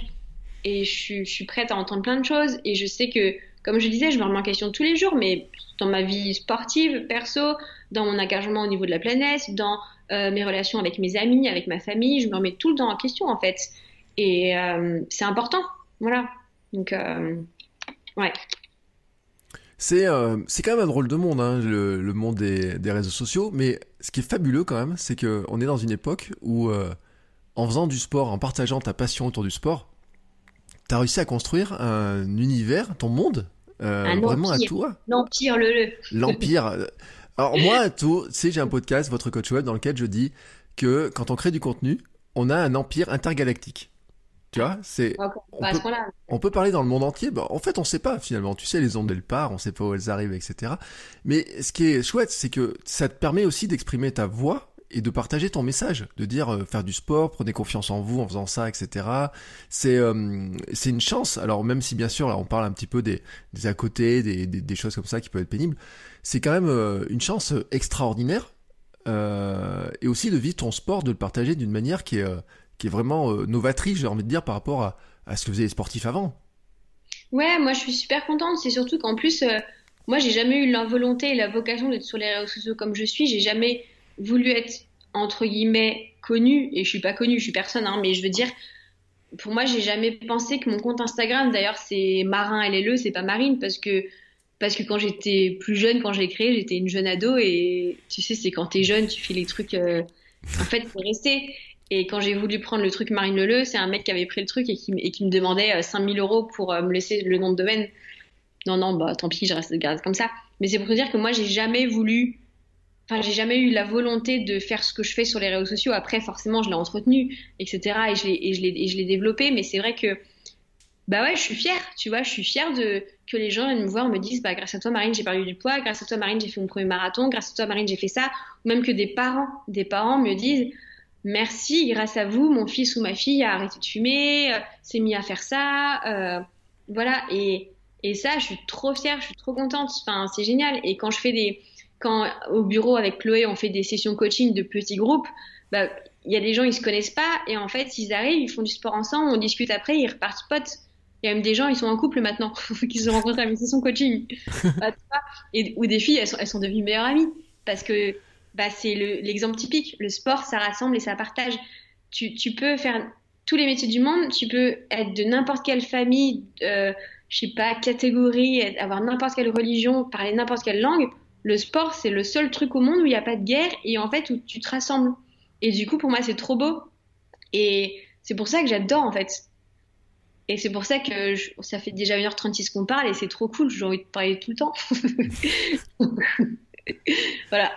Mais, mais pour, euh, pour euh, valider aussi ce que tu dis, je me rappelle au marathon de Paris, le nombre de nationalités qui au départ d'une course comme le marathon de Paris, et euh, ouais. je pense que c'est valable sur tous les pays, mais moi c'était un Marocain qui m'a pris en photo sur la ligne de départ, on s'est chacun pris en photo, j'avais des Japonais, des Chinois, des toutes les nationalités qui étaient là, quoi. Mais je te dis, et même je dis aux, aux éditeurs, allez faire des courses à l'étranger quand les gens se disent ah where I come from? I come from France from Paris. Oh Paris really c'est trop cool. Et moi quand je courais le marathon à, à Chicago j'entends hey il y a Marine Leleu. J'étais à Chicago je me dis mais c'est quoi cette histoire?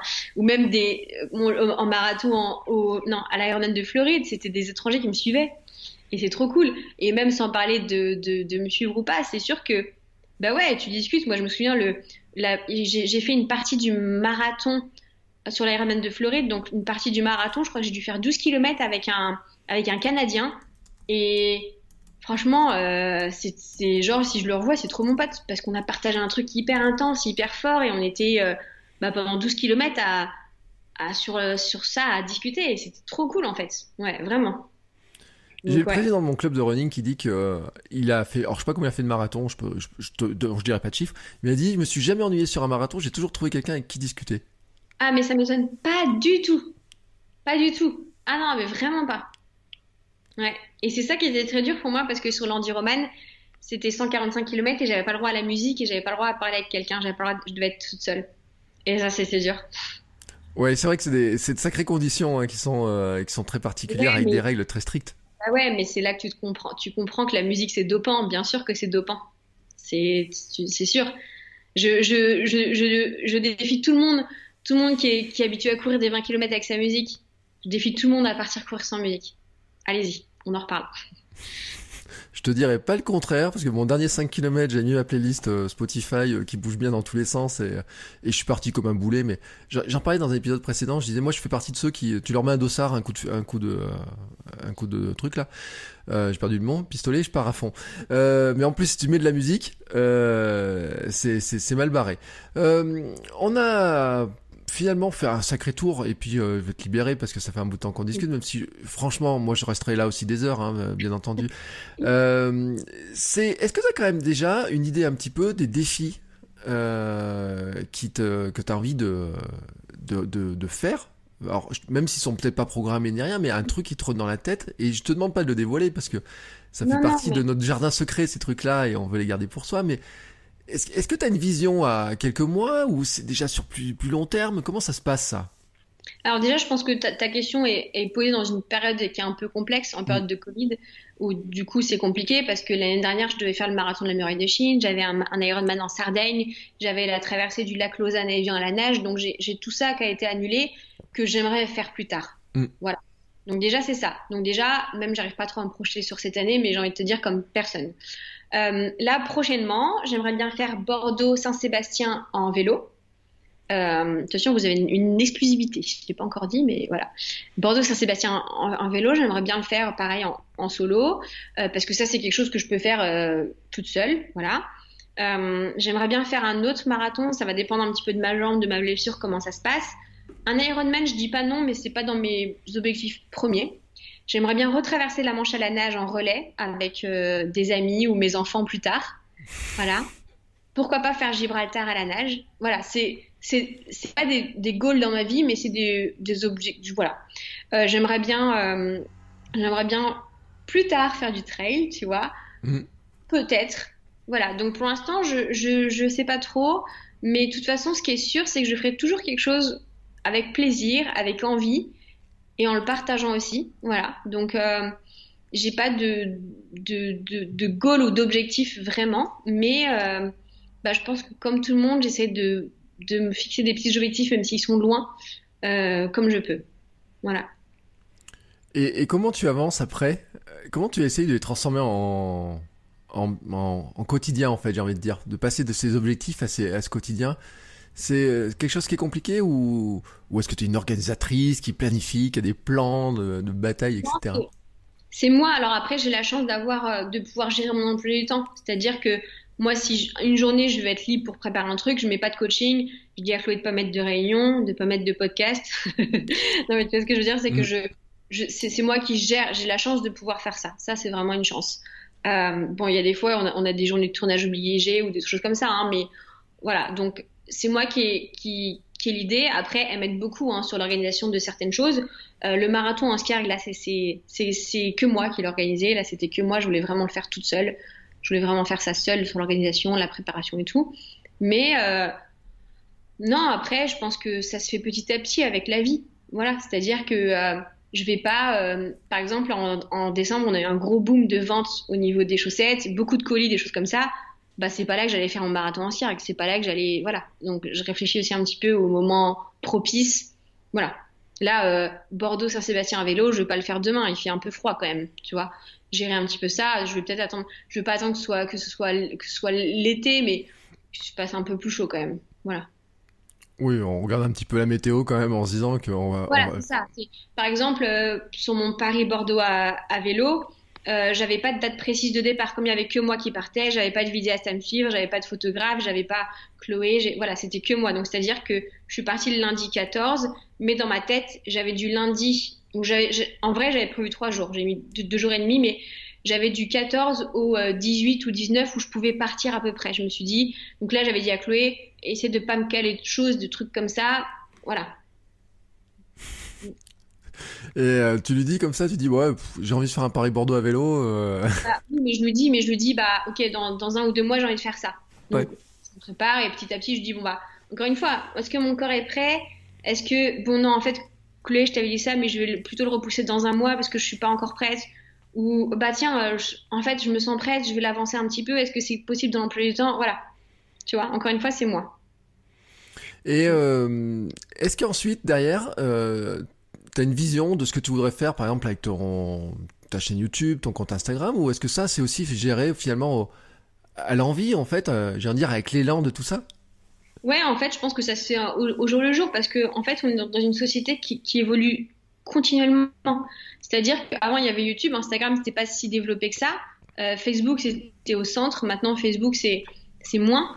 Donc, en fait, notre société évolue tellement qu'on on évolue avec elle, en fait, au final. Donc, moi, j'évolue avec, j'avance avec. Tu vois, maintenant, il y a TikTok. TikTok, c'est pas trop mon truc, tu vois. Et ben, je vais pas me lancer dedans. Alors que pourtant, c'est la mode et il faudrait y être, etc. Je vais pas me forcer. Donc, si un jour je sens sur YouTube, je sens qu'Instagram c'est plus trop mon truc, je vais pas me forcer. Voilà.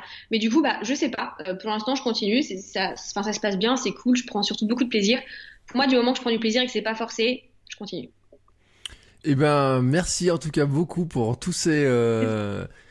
non, mais j'ai pas d'autres questions à te poser, etc. Mais euh, euh, c'est un peu compliqué aussi en comment dire en, en, approche parce que en fait je, je, pourrais rester là des heures tu sais. Alors, encore deux questions hein? Non après après moi j'ai une question mais tu sais c'est je pense que tout Enfin, ouais, on va y aller quand même sur cette question-là. Je pense que c'est le complexe de l'homme, tu sais, à force de voir des abdos sur Internet, sur Instagram, etc. Et qu'on se dit, mais on n'arrive jamais à retrouver, tu sais, la. Est-ce qu'on est content un jour de son physique? Alors, moi, je te réponds du point de vue moi. Mm. Moi, je suis jamais contente de mon physique. Alors que pourtant, cet été, bah, cet été, j'étais pas très bien moralement ni, mentalement. J'ai perdu beaucoup de poids. Et du coup, j'avais les abdos saillants. J'étais, j'étais, j'étais hyper athlétique. J'avais un corps vraiment, euh, vraiment bien. J'avais pas beaucoup de masse grasse. Et du coup, j'étais forte. Je courais vite. Franchement, euh, j'étais super bien. Mais, si, on me disait, est-ce que tu trouves bien? Non. Alors qu'en fait, là, je donnerais beaucoup pour retrouver ce corps-là d'avant, tu vois. Et encore une fois, je suis pas énorme, hein, mais voilà. Moi, personnellement, je pense que je serai jamais contente de moi, mais parce que j'essaie toujours d'être. Euh, enfin, c'est pas mon truc toujours me disant je vais être bien, je vais être bien. Non, mais voilà. Après, dis-toi que les gens que tu vois sur les réseaux avec leurs abdos, leurs trucs, tout ça, peut-être qu'ils n'ont pas une vie, peut-être qu'ils sont pas épanouis, peut-être qu'ils sont pas heureux. Attention à ce qu'on voit euh, attention aussi au Photoshop, attention à tout ça. Et euh, est-ce qu'ils sont heureux Tu vois, comme on dit toujours, est-ce que l'argent fait le bonheur? Oui, il y contribue, mais est-ce que, est-ce que tu vois, est-ce que si tu avais une tablette de chocolat des abdos saillants, tu pourrais courir comme tu cours? C'est des gens qui peuvent pas faire. Enfin, quand t'as pas beaucoup de masse grasse, t'as pas beaucoup de réserve, tu peux pas faire. Tu vois, enfin, mm. voilà. En fait, faut prendre tout en compte aussi. Voilà. Eh bien, c'est une magnifique conclusion. Hein, prendre tout en compte, etc. Ouais. Euh... Bah, beaucoup, c'était trop cool, je suis trop contente. Et puis, euh, bah, franchement, c'est des petites questions, des choses comme ça pour euh, ta préparation Ironman, ça me ferait trop plaisir de pouvoir y répondre. Oui, alors pour l'instant, je te le dis, moi je suis sur mon côté euh, de me dire, euh, bizarrement, toi le vélo, ça me fait pas peur. Je me dis qu'un jour ou l'autre, je pédalerai, puis ça ira, puis j'ai pas mal roulé. la course, c'est pas ce qui me fait plus peur non plus, tu vois. Mais c'est vrai que cette histoire de natation, quand même, et je pense, je pense hein, que, puis on aura écouté des podcasts sur le, triathlon et tout, c'est aussi l'une des grandes une des grandes peurs. Et, et, donc, je vais suivre tous tes conseils, hein, en me focalisant aussi sur cet aspect-là et en me disant que euh, de bien cerner le point fort, parce que je crois que c'est un des éléments que tu as euh, très bien expliqué, euh, de bien cerner ses points forts et de bien se connaître, et que c'est aussi comme ça qu'on avance et qu'on arrive à progresser. En tout cas, je te remercie beaucoup, beaucoup, beaucoup, beaucoup pour le temps passé avec nous. je, si on va quand même dire ou te suivre, même si bien sûr je mettrai le lien sur les notes dans les notes de l'épisode. Merci beaucoup. Bah, c'est cool. En tout cas, merci à tous ceux qui sont restés jusqu'au bout là.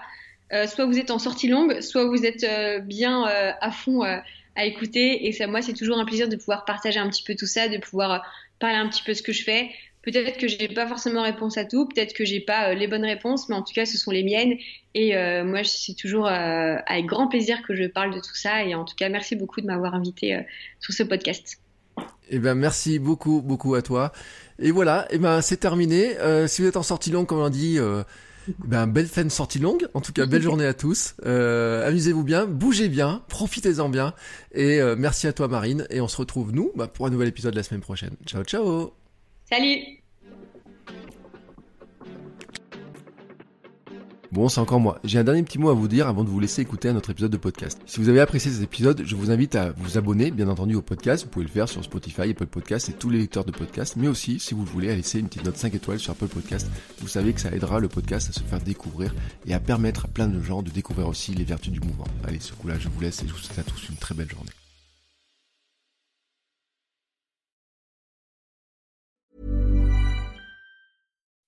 When you make decisions for your company, you look for the no-brainers. If you have a lot of mailing to do, stamps.com is the ultimate no-brainer. Use the stamps.com mobile app to mail everything you need to keep your business running with up to 89% off USPS and UPS. Make the same no-brainer decision as over 1 million other businesses with stamps.com. Use code PROGRAM for a special offer. That's stamps.com, code PROGRAM.